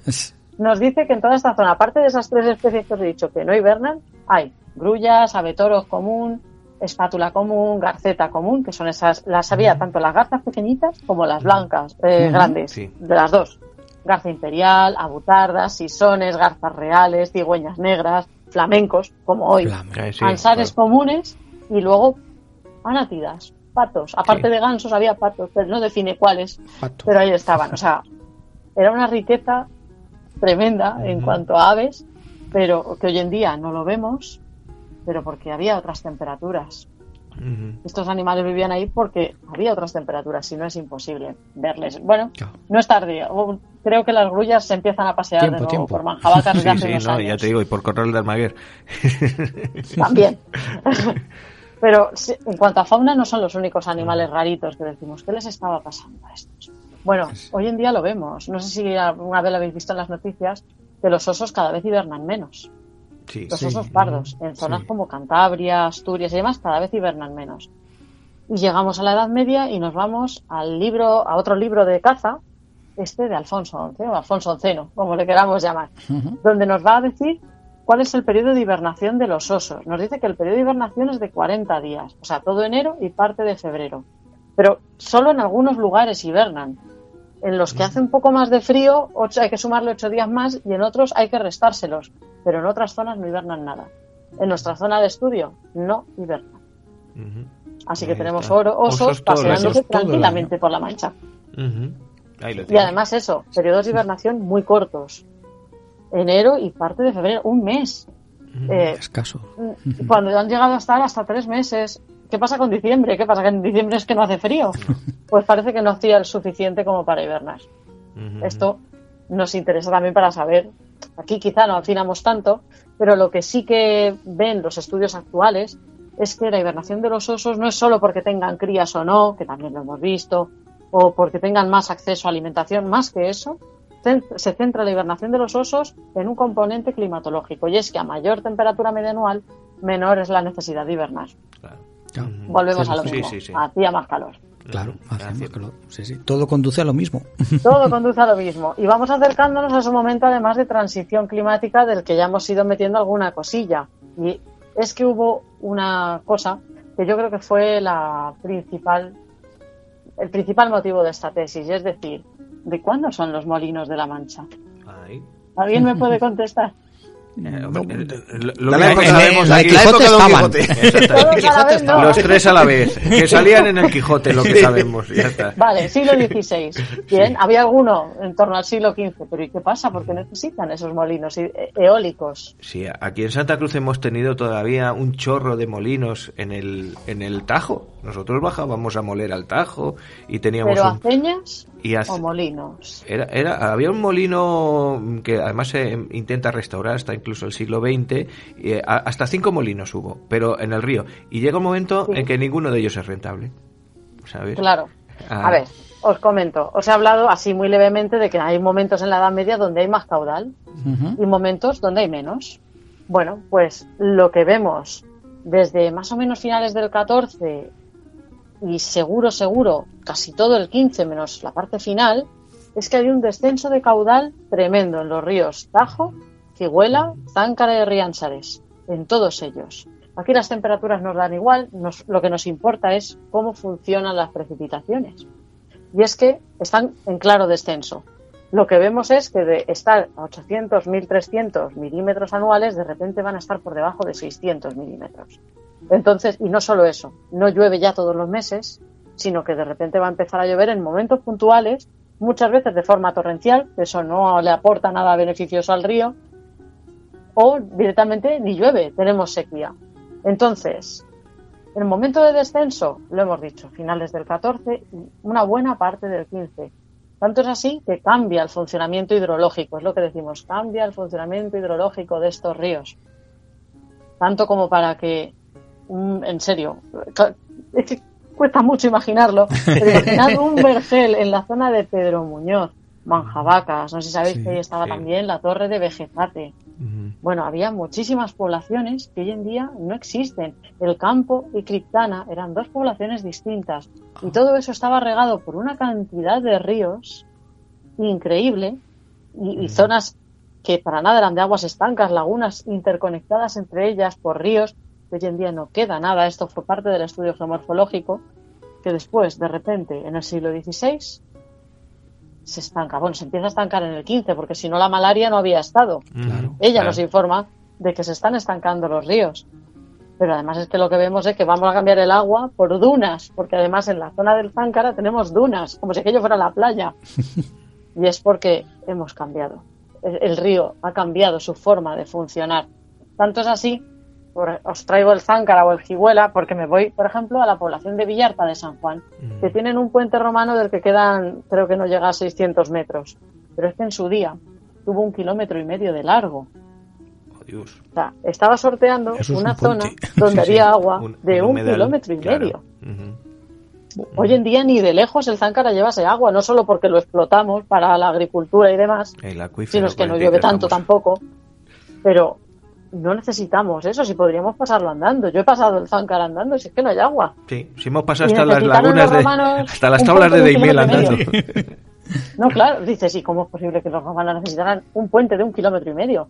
Pues calculando y demás, eh, el estudio geomorfológico nos dio, nos dio a ver que sí, que ese río podía llegar a ocupar el kilómetro 800 fácilmente en una crecida Jesús. grande. Y- y sin entonces crecida él- tenía que llevar menos, pero obviamente están sorteando una zona de río muy amplia que ya no existe ni de lejos. Pues sí, si el Záncara ocupaba tanto, el Tajo, El Tajo. Aquello Pues era el claro, Amazonas. ¿qué pasaba en el Tajo? Que es lo que os decía, que cambia, ¿no? Cambia tanto que de repente a los ríos los llaman ríos de invierno. Son fríos, tienen eh, ese carácter extremo en cuanto a la forma de llevar agua, son estacionales, vamos a decir, son estacionales. Llevan agua en ciertos momentos del año y en otros momentos menos o nada, que es lo que pasa en ríos más pequeños como el Riánsares, el Jiguela, menos o nada. Y en el Tajo vemos la bajada de caudal para ellos excepcional. Sí, ¿Qué sí, hacen? Vamos a ver que cambian las infraestructuras hidráulicas que estaban en los ríos. En la zona mm, de, del Záncara, Jiguela, Riánsares, de repente vamos a ver que aparece el molino eólico. Esos molinos mm, con los que se peleaba Don Quijote pensando que eran monstruos, porque una parte de la población lo veían esos molinos en torre como algo monstruoso y otra parte de la población lo veía como Sancho Panza. Lo veían como una infraestructura nueva que ha venido a salvarles la vida porque estaban pasando hambre, porque no podían moler, tenían que irse a moler el trigo kilómetros y kilómetros a ríos grandes como el Tajo, el Júcar, el Guadiana, que llevaban algo de agua y movía la infraestructura hidráulica que tuvieran. Pero incluso en el Tajo vamos a ver esas infraestructuras hidráulicas se ven obligados a cambiarlas, porque tenían aceñas por todos sitios. Sí. ¿Qué es una que- aceña? Eso te lo he preguntado. No, y- y te, iba, te iba a decir antes, te, te iba a decir antes que en, en varios paseos que hemos hecho, yo por lo menos alguna vez con, con mis amigos de Villamayor de Santiago, entre el Pozo Rubio, Villamayor de Santiago y tal, y hablando del Jihuela y, y- y- y rodando con la bici por el Jihuela, te van diciendo, mira, aquí había una azuz, aquí había un molino, aquí había una ceña, aquí había... Y tú dices, pero con esta cantidad de agua que, que, que lo puedes cruzar andando, ¿esto Claro. daba para moler aquí? No, claro, no daba para una ceña. Una ceña es un molino que tiene una de sus partes, tenéis que imaginaros como una barra que cruza el río. Y bajo ella había norias. Ah, Norias que a su vez movían unas ruedas de molino que estaban arriba. El más grande del Tajo era el de Buenamesón. Tenía Sí. nueve, eh, nueve ruedas de molino en el interior, siendo una de ellas para cortar madera y otra era un aserradero, y otra de ellas para un batán. El resto eran para moler trigo. Bueno, trigo o lo que llevaran. Y esa aceña costaba, a partir del siglo XV, a finales, miles de maravedíes arreglarla todos los años por las crecidas. O sea, lo que no había pasado en siglos, de repente se ven obligados a invertir todos los años un dineral porque no hay nada más que crecidas en el río que destrozan las aceñas. Y como la de Buena Mesón, todas las que estaban Un poquito más abajo la de, la de Villaverde, que era la nuestra. las de Villaverde y demás. ¿Por por qué las cambian? Las cambian por molinos de cubo o molinos de regolfo. Es decir, vamos a construir esa estructura ya fuera del río para que a ser posible no se la lleve ninguna crecida. Y entonces lo que hacemos es un canal que deriva el agua al molino, mueve una rueda horizontal y a su vez esta mueve una rueda que está en una superficie más alta para moler. Para no ser Entonces de repente vamos a ver que Oreja abandona las aceñas, que había una en Torrique, que ya no existe a propósito, es un despoblado, o eh, las de Villaverde, las de Buenamesón se conservan. Se va a conservar tanto que hoy en día es una central hidroeléctrica Sí. que no sé si llega a funcionar. Eh, No creo claro, que, pero creo sí, que sí. conservaron el azul. Creo que sí. Yo estuve hace, bueno, estaba, sí. voy por ahí a, a menudo, igual llevo- cuando bajamos con Sí. la bici algunas veces llevo a la gente allí para ver el monasterio, para ver, aunque se ve Sí. desde fuera, es una finca privada. Y creo que la infraestructura de, de la central está conectada, porque además Creo que sí. Yo creo que sigue funcionando porque de hecho está muy bien selladita para Sí, que sí, no entres. Además pero está la, ve es el la azul. Unión Fenosa y todo eso lo tiene por allí, sí. Esa infraestructura islámica, que era como una presa, Ahora nosotros decimos la presa de Buenamesón, claro. la claro, presa de y Buenamesón, aparte de eso, la ceña. Que Pues hoy en día es, lo hemos todo reconvertido, tirado y construido una central hidroeléctrica. Pero seguimos utilizando la fuerza del agua. Es la única que se conservó. Sí que se han conservado otros azudes, pero respecto a ceñas, fue la única y porque era la más grande. El resto se perdieron todas, las dejaron perder, no las volvieron a reparar y construyeron molinos fuera del cauce del Tajo. Molinos de cubo o de regolfo se llaman. Porque si no, Claro. Además, es que esos funcionaban con poca agua. Con que llenaras el canal y el agua acabara en la rueda que movía el resto de la Con eso era infraestructura, suficiente. Valía. Valía para todo. Necesitabas varias compuertas y ya está. En nuestro de Villaverde- de. No necesitabas un caudal continuo que moviera una, una buena adaptación ante una necesidad imprevista, Sí. más o menos. Y de ahí Entonces, llegamos... eso es lo que nos llama la atención, que dices, ¿qué ha pasado para que te gastes este dineral en construir? Porque era un dineral para la época. Construir esas infraestructuras, ya no solo molinos nuevos en ríos grandes, sino esos molinos en torre, que es que era un dinero, en serio. Eh, hoy a lo mejor nos parece, porque hacemos No. obras enormes, con muy poco, o bueno, con muy poco, aparentemente con muy poco, o al menos no lo vemos, pero para ellos era Un gasto tremendo.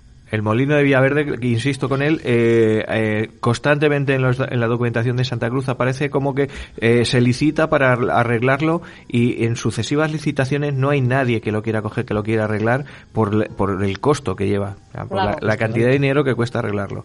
Y, Cuesta y- mucho. Sí, sí. Y al final deciden dejarlo. Pues sí. Así que nada. Pasa y, y de ahí llegamos a, nuestros molinos todos. quijotescos.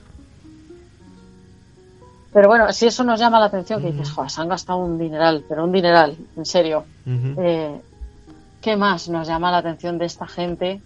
Pues, para mí, una de las cosas más notorias es el grave descenso poblacional, desde época islámica hasta época cristiana. Aquí tenemos varios motivos de por qué está descendiendo la población, pero mm, lo que sí que se cree es que las enfermedades han tenido un papel importante. ¿Por qué? Porque pasamos de 159 poblaciones islámicas, 159, que son una barbaridad. En la zona que hemos comentado, entre. En la zona que hemos comentado, cuando aquello era la cora sí, de sí. Santander y demás, pasamos de esas 159 poblaciones que hoy en día las perseguimos.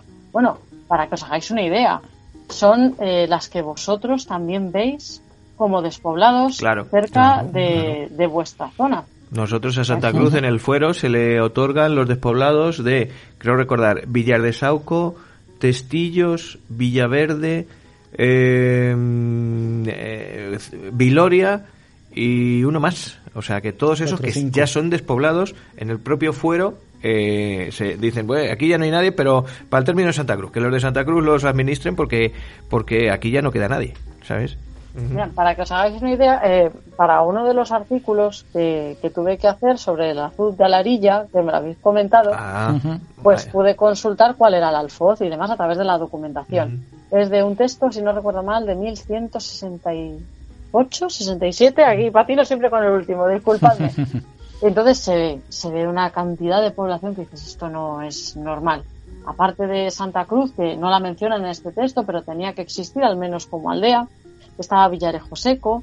Zarza de Tajo, Sí. Villar del Sauco, Testillos, que lo habéis mencionado dentro sí, de sí, vuestro sí. alfoz.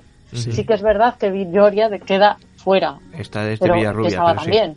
Sí, sí. Villaverde, Alboer, Ujú. eh, Buenamesón, eh, Montrueque, está, pertenecéis al alfoz de Alarilla, Sí. así que estaba también eh, eh, Salvanés, el antiguo Salvanés, no Villarejo, No no, Villarejo de Salvana. Villarejo.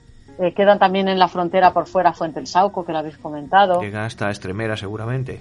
Está, dentro queda Estremera, Ujú. o sea, a la Armuña queda Cabeza Lebrera, Casa Sola, o sea, hay muchísimos despoblados. Ese mapa está ahí, lo podéis ver. Yo lo tengo aquí delante. Estos no, pero yo Vale. sí. Quedan ¿Te, te has dado cuenta que es el más, li- te has dado cuenta que es más- el más listillo? Es este. Información privilegiada. Tiene que haber siempre alguien, pero bueno, no pasa Claro. nada. Por eso nombramos directora a esta, que esta que me... Normal. no, está, está para consultarlo, está para Sí. verlo. Y lo Pero pondremos sí que es cierto que hay muchísimos despoblados. Pasamos de esos 159 poblados islámicos que pasan a ser poblados cristianos, pero que muy pronto se abandonan. Y se quedan en 52 poblaciones cristianas. Y dices, Un tercio. ¿Qué ha pasado para que haya tan poca población? Claro. Pues, entre otras cosas, creemos que las enfermedades, aparte de la forma de vivir de esta población, de- del cambio de cultura del Islam al cristianismo, buscar una zona en la que puedas sentirte más seguro como población, cierto, con cierto colectivismo, que es verdad que no vemos tanto los musulmanes, tienen otra forma de poblar el espacio, más de esparcirse, más de buscar estar cerca de los recursos que van a explotar. Los cristianos en este caso prefieren desplazarse, así que nos hablan de una inseguridad muy grande. Pero sobre todo lo que vemos es que llama tanto la atención que hayan desaparecido más de 100 poblaciones. De 159 pasamos a 52. Joder. Dices, ¿qué ha pasado? Muchísimo. Bueno, pues ha pasado la peste y después ha pasado la malaria, porque justo además coincide con las zonas, y, y la rabia, justo coincide ese esa bajada poblacional con zonas sensibles a estas enfermedades. Así que creemos que las condiciones climáticas también tuvieron algo que ver en todo esto. Tiene pinta, sí. Y por último, si esto es lo que vemos en la población que afecta un poco a todo el periodo, realmente ya nos quedamos en el 16 que de repente empiezan a decir que tienen unos problemillas curiosos llamados langostas. Tienen plagas de langostas. Al fin y al cabo es un tipo del saltamontes. Y para esto se necesitan temperaturas frías, precipitaciones muy bajas de carácter extremo, con un déficit hídrico importante y por lo tanto estamos ya ante un episodio frío y seco. Estamos ya en el siglo XVI. Hemos cambiado además- totalmente de clima. Sí. Entonces, yo lo- esto me gusta explicárselo a los alumnos un poco en tono de humor porque se quedan un poco es que son de primero, hay que animarles, hombre. Entonces, eh, claro, llegan, tú les cuentas esto del clima y dicen, oh Dios mío. Bueno, pues básicamente es decirles, a ver, las langostas cuando son pequeñitas necesitan, pequeñitas, huevos y demás, necesitan tres periodos de lluvias en esos momentos de crianza. Si no los tienen, digamos que se vuelven agresivas. Y, y además de agresivas, van a trabajar en colectivo y van a arrasar campos enteros de cereal. Sabemos que a partir del siglo XVI, en nuestra zona de estudio, se vuelven locas. Tenemos plagas de langosta cada dos por tres y eso lleva un hambre a la población tremenda. Así que nos las cuentan y las asocian también a Santoral. Aquí hay varios, no, no solo uno, porque intentan llegar a un remedio que malamente consiguen a través, a través de eso, de pasar por la vicaría. Ya. Sí, igual que la peste San Roque, Sí. Si no o San mal. Sebastián. San San Sebastián. Sebastián le San tenemos hasta en la sopa. También tenemos aquí ermita Y- de San Sebastián. Tuvimos. Claro. y, y para la langosta, que, ¿cuál es el santo? Pues mira, sobre todo les gusta mucho San Gregorio Niacianceno, por favor, que no sé pronunciarlo. Nacianceno. Me pasa Apunta, algo apunta, parecido a ti. Joaquín, con lo de multidisciplinar. Eh, sobre todo es el que más prefieren, pero es que utilizan el santoral para todo. Bueno, sa- sabréis a lo mejor lo de Santa Bárbara para las tormentas. Sí, eso sí. o en no me acuerdo qué pueblo, a lo mejor hay alguien que escucha este podcast y después dice, ¡es en el mío! Sacaban el brazo incorrupto de San Silvestre cada vez que veían San una Silvestre. nube que parecía que, que iba a granizar, que Sí, podía sí, ser de San Silvestre de su primo cuarto, con Sí, perdón. Sí, eso. Pero bueno, la Eso cosa de es que menos. utilizaban el santoral para todo. Y es verdad que asociados a la langosta hay muchos, pero el que más les gusta es San Gregorio Nacianceno. Joder. Ahí Sí, sí, en sí. San Gregorio, en Sonseca, por Qué ejemplo, curioso. el campo de San Gregorio de Sonseca es, un, es una zona eh, muy conocida allí y claro, está dedicada a, pues eso, a San Gregorio. Nosotros aquí sí, San Benito también tuvimos, a Sí. San Sebastián, hecho, por supuesto. San Benito un día traemos a. Masi que nos Sí, cuente sí, todas las- la- las ermitas, las de- ermitas, sí. antiguas de estos estos santos. Incluso el arco de la villa, que es eh, los restos de la muralla que nos quedan, eh, tenía una hornacina dedicada a uno de estos santos precisamente para, para prevenir, pues eso, no sé Sí, si yo- era la peste o... Yo creo que en Claro. todas las puertas de muralla hay por dentro Sí, una, hay algo- una hornacina sí. con el santo Sí. de turno, claro. Esto depende siempre de lo que le dé más miedo a la población.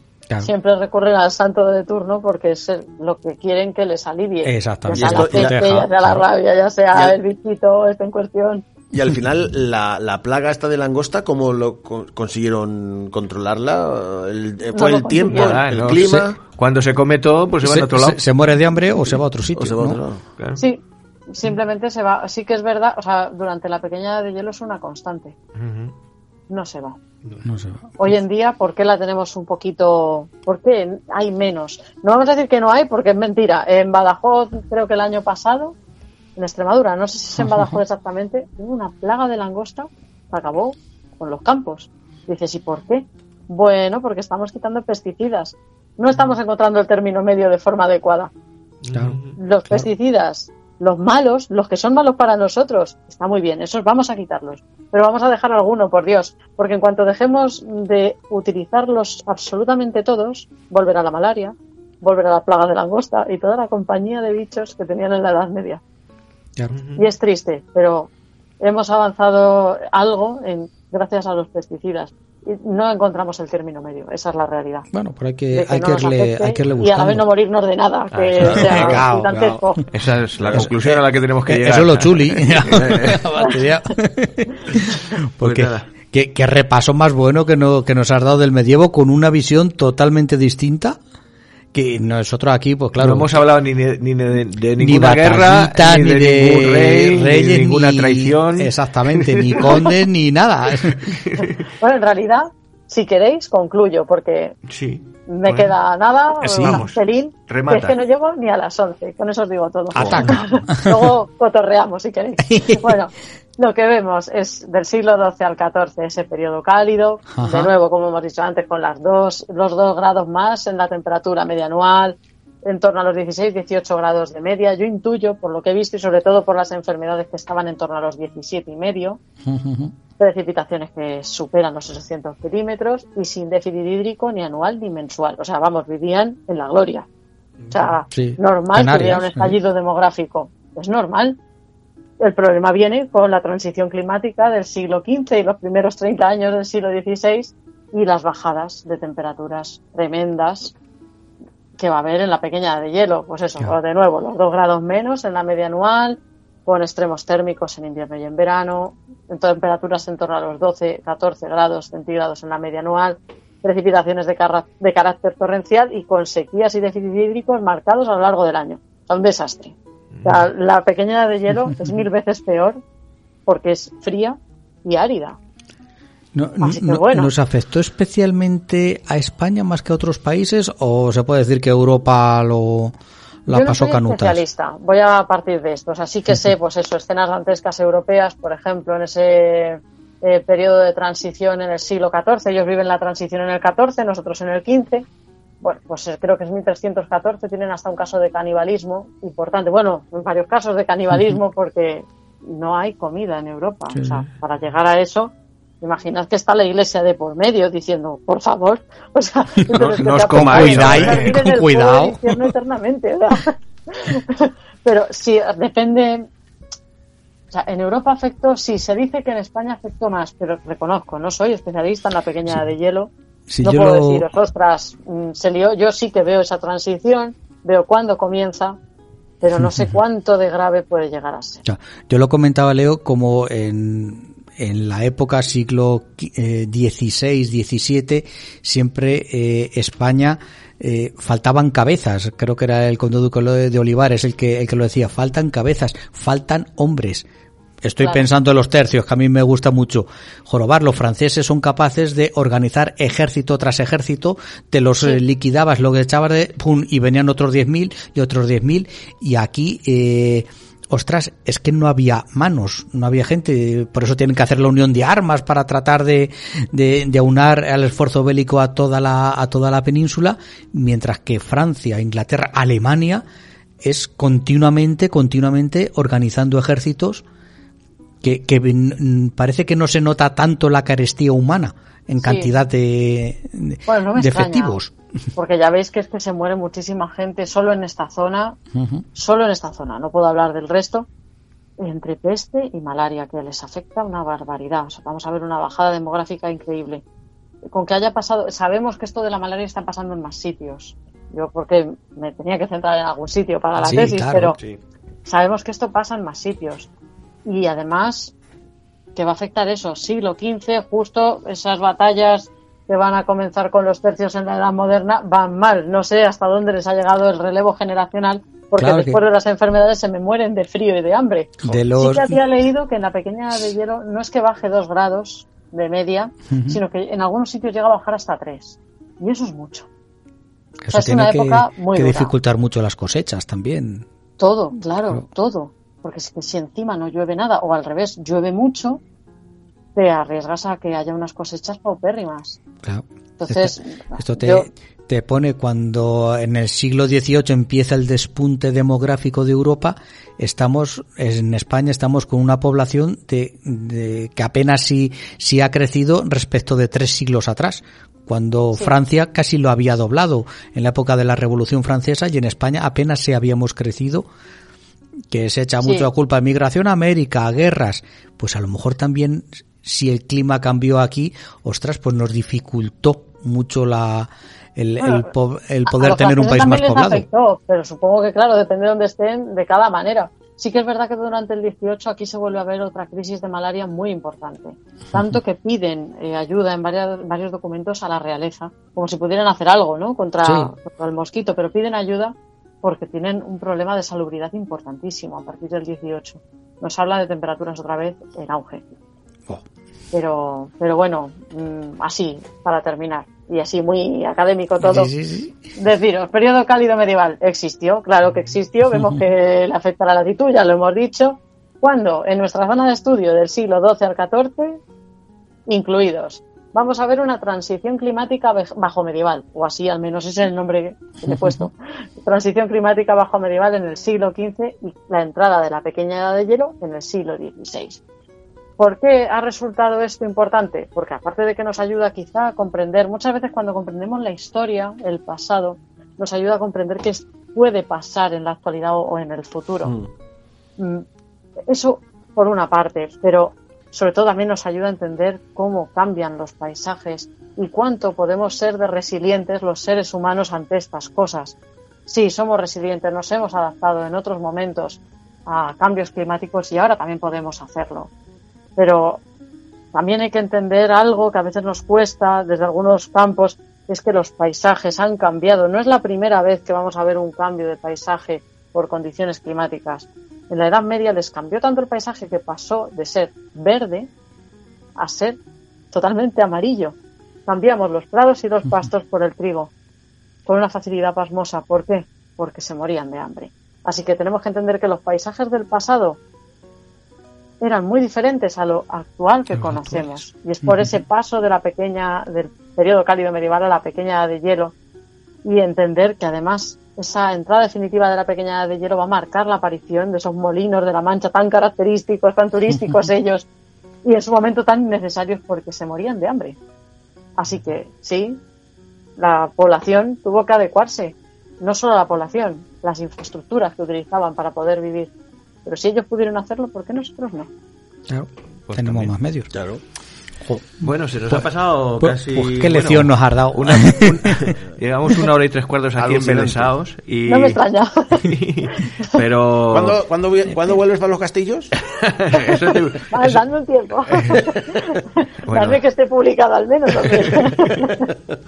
No, pues, explícale un poco esto de los castillos, que ha quedado que no... No, No, que decir que Leonor también ha hecho un montón de, ha estudiado bastante todas las fortificaciones desde época islámica, bueno, eso fundamentalmente en el medievo de nuestro territorio y ya te lanzamos el guante para que cuando tengas un ratico en tu segunda, después de tu segunda tesis, pues no, bueno, después de la segunda no, porque me quedan, me quedan unos años te quedan unos años, vale, pues entonces cuando tengas un ratico, Pero sí, que hemos quedado encantados, exactamente, previo invitación de Puches, ¿sabes? Aquí en, Aquí en te Santa vienes- Cruz. vienes estás aquí al lado. Esto te con. lado, Sí, es verdad. Claro, te vienes con Joa, conoces el pueblo, eh, nos conoces a nosotros. Te damos de te damos desayunar, comer y Vamos, cenar. Claro. Prometemos O no sea que- echarte a los pilones. Eso sí, ese No, es el hombre, temor, hombre, Si me tal. prometes mojarme va a ser que no.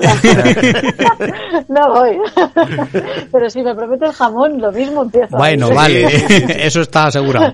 Tenemos jamón, tenemos queso, tenemos aquí Claro, así eh, sí. local, queso local de calidad. eh, Sí, sí, y, bueno, no, además me parece estupendo. Creo que la última vez que hice otro podcast fue en plan. Y saludamos a la mansión y todos decíamos, y queríamos quesito. Ah, sí, no, no. Sí, claro. Pues aquí hay que ganárselo y hay que venir aquí. Pues me parece muy bien. ¿no? Me lo habré ganado por dos. De- pues, Eh, eso. Ja- no sé si conocerás a Javier Parra. ¿No? No, Eh, No, porque nos apellidemos igual, lo mismo no somos ni primos lejanos. Pero... él es él es egiptólogo y, Ajá. y bueno pues estuvimos hablando de Egipto Yo fui a por él a Madrid lo traje eh, estuvimos comiendo le- ¿Dónde estuve ese día? Eh, Ese- no, ese día no. ese día libre. le regalamos le regalamos queso vi- vamos se fue encantado no más que. ¿cuán- ¿cuándo voy otra vez? Sí, yo, vamos, no me, vamos, en cuanto esté publicado lo de los castillos, hablo con vosotros y no tengo ningún problema. Así que es verdad que estoy esperando porque me salieron en total 75 fortalezas en este mismo territorio. Joder, Muchas. Sí, sí, y sí. sí. nos habla de una forma de vivir en el medio, estos los musulmanes, de vivir, de explotar, de comunicarse, muy curiosa, que no me importará explicarosla en otro momento, pero eso hay que explicar, esperar a que esté publicado, Nada, que queda nada. Yo espero que no quede mucho. Espero No, que no no te preocupes. Somos, somos pacientes. eh. Me parece bien. Pues nada, un, un verdadero placer. Ahora me vas a dejar eh, que suba la música un poquito y te Sí. despedimos en privado aquí nosotros Sí. y, y todas esas cosas porque la verdad es que es, eh, ha sido una- un auténtico lujo tenerte aquí con nosotros. Muchísimas gracias. Espera que subo la música. Es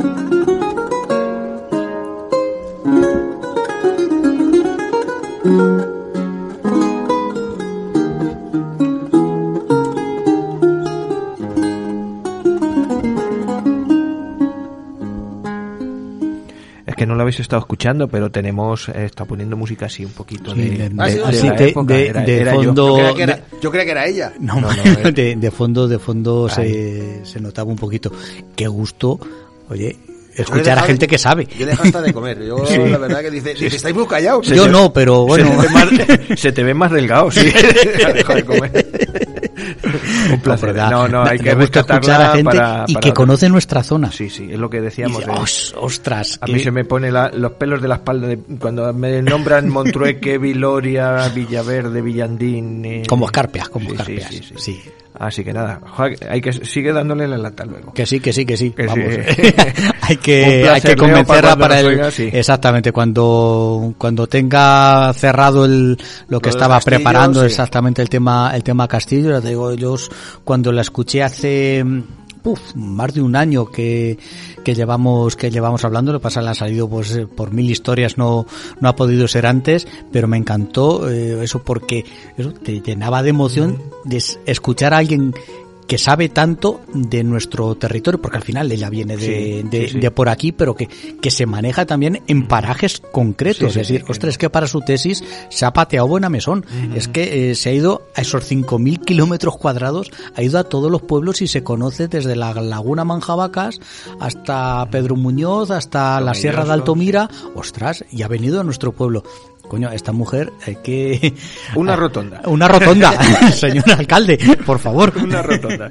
Muy bien. Pues mira, vamos a aprovechar y eh, llevamos ya, uf, nos hemos ido a una hora y 45 casi. Eh, redes sociales, hay que Contamos las, Sí, las redes venga. sociales, pues eh, empezamos por nuestro muro de, de Facebook, No Me Cuentes Historias, donde ahí vamos subiendo los programas que sube Rafa a Livos, pues luego... pero luego tú los pones en Facebook para- Exactamente, el, el servidor lo coge y lo sube cuando Dios le da a entender. Igual que yo. Luego tenemos eh, Yo nuestro... le doy a me gusta mucho. Eh, exactamente, sí. Juan Carlos nos pone corazoncitos. le tengo encanta, dicho que le dejen, que le pongan el me gusta solamente. Lo de los corazoncitos puede ser un malentendido luego. No, eh, tú que eres muy mal pensado. Será eso, será eso. Rubia viciosa. Anda.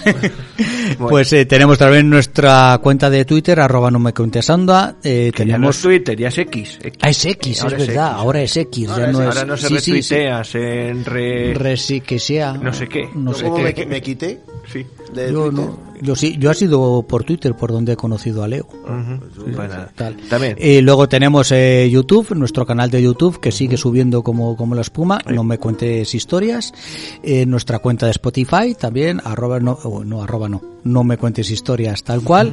Y queda nuestro WhatsApp que ese ya Sí. lo controlas tú Además, te- mejor. sí, tenemos una cosa. Ah, iba a decir, eh, nuestro programa en YouTube, el de el de Lorca, eh, en dos semanitas, ciento y pico reproducciones, que es cinco veces más que cualquiera Genial. de los otros en las primeras semanas. O sea que muy buena acogida por YouTube. Que además, eh, YouTube ya nos deja eh, hacer podcast, es decir, hay una, un podcast en YouTube Music, digamos, y entonces todos los programas que están en YouTube nuestros ya los tenemos también tenemos en la parte en- de podcast que se puede le- escuchar como lista de pro- reproducción. Tal cual. Y también está. Lo del WhatsApp, que decimos. Que, no, iba a decir Sí, tú. claro, eh, que no, que me faltaba digas eh, que nos faltaba la aplicación Sí. donde podemos encontrar el programa eh, entero con No me cuentes historias y luego las píldoras que vamos soltando los sábados por la tarde que se llaman No me cuentes biografías. Que también están ahí nuestras nuestros pequeños eh, héroes o. Exactamente, o de, heroínas. de- de programas pasados y ahí en 15 minutitos lo Bien. apañamos. A ver, apuntar bien porque además os vamos a hacer una propuesta innegociable a todos nuestros es- oyentes, oyentas, escuchantes, amigos, amigas, vecinos, primos, a tu- los abuelos también lo tienen que También, hacer. también. A ver, apuntar, el nuestro WhatsApp es el 679, ¿no? Yo qué sé. ¿Eh?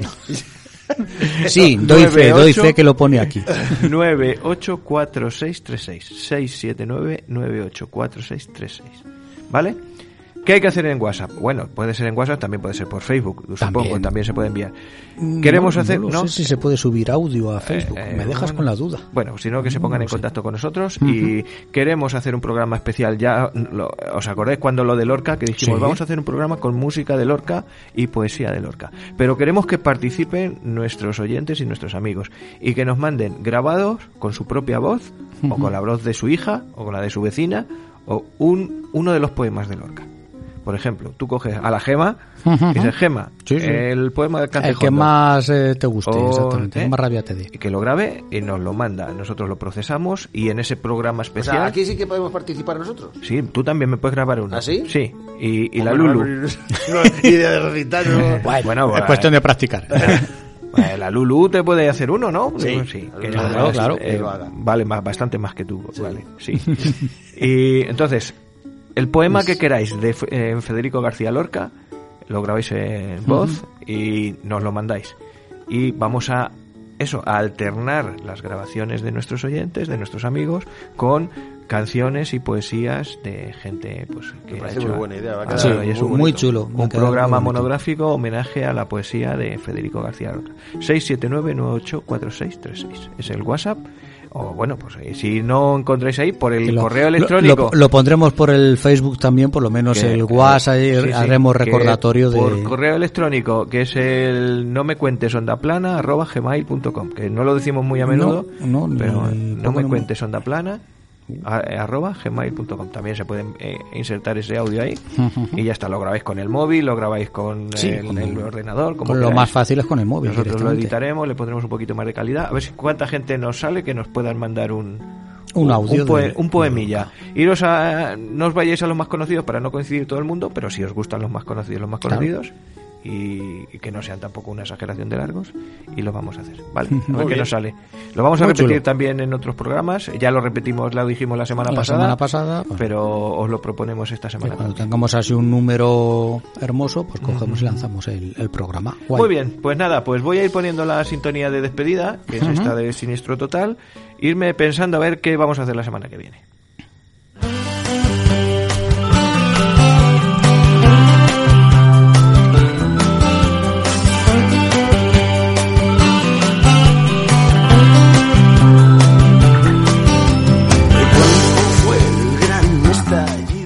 Dire, ¿lo tienes claro? Pues. Acércate, que no te... Pues no, pero sí. No. Una leyenda voy a hacer. Vas... Pues si las leyendas son mías. Pues una voy a hacer una leyenda mía. Ah, bueno, vale. Ahora me vas a quitar el puesto, ¿no? Pero una leyenda. No, Todas son no te tiranteces. No, pero como a mí me fichaste por lo de las leyendas... Ah. es que es así lo primero que se me ha ocurrido, tío. Vale, vale, vale. Un- que vas a hacer una leyenda dramatizada a tu estilo. Sí, a mi estilo Pacheco. Vale, muy bien. Yo creo que me voy a meter en... Es un tema muy cortito, muy chiquitín, me- pero me encontré un libro que hablaba de una de las, eh, de las vías...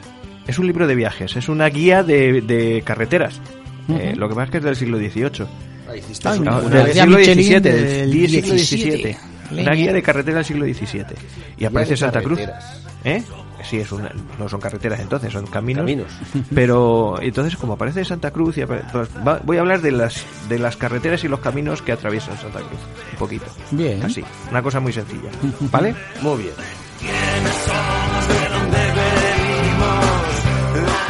¿Y don Joaquín?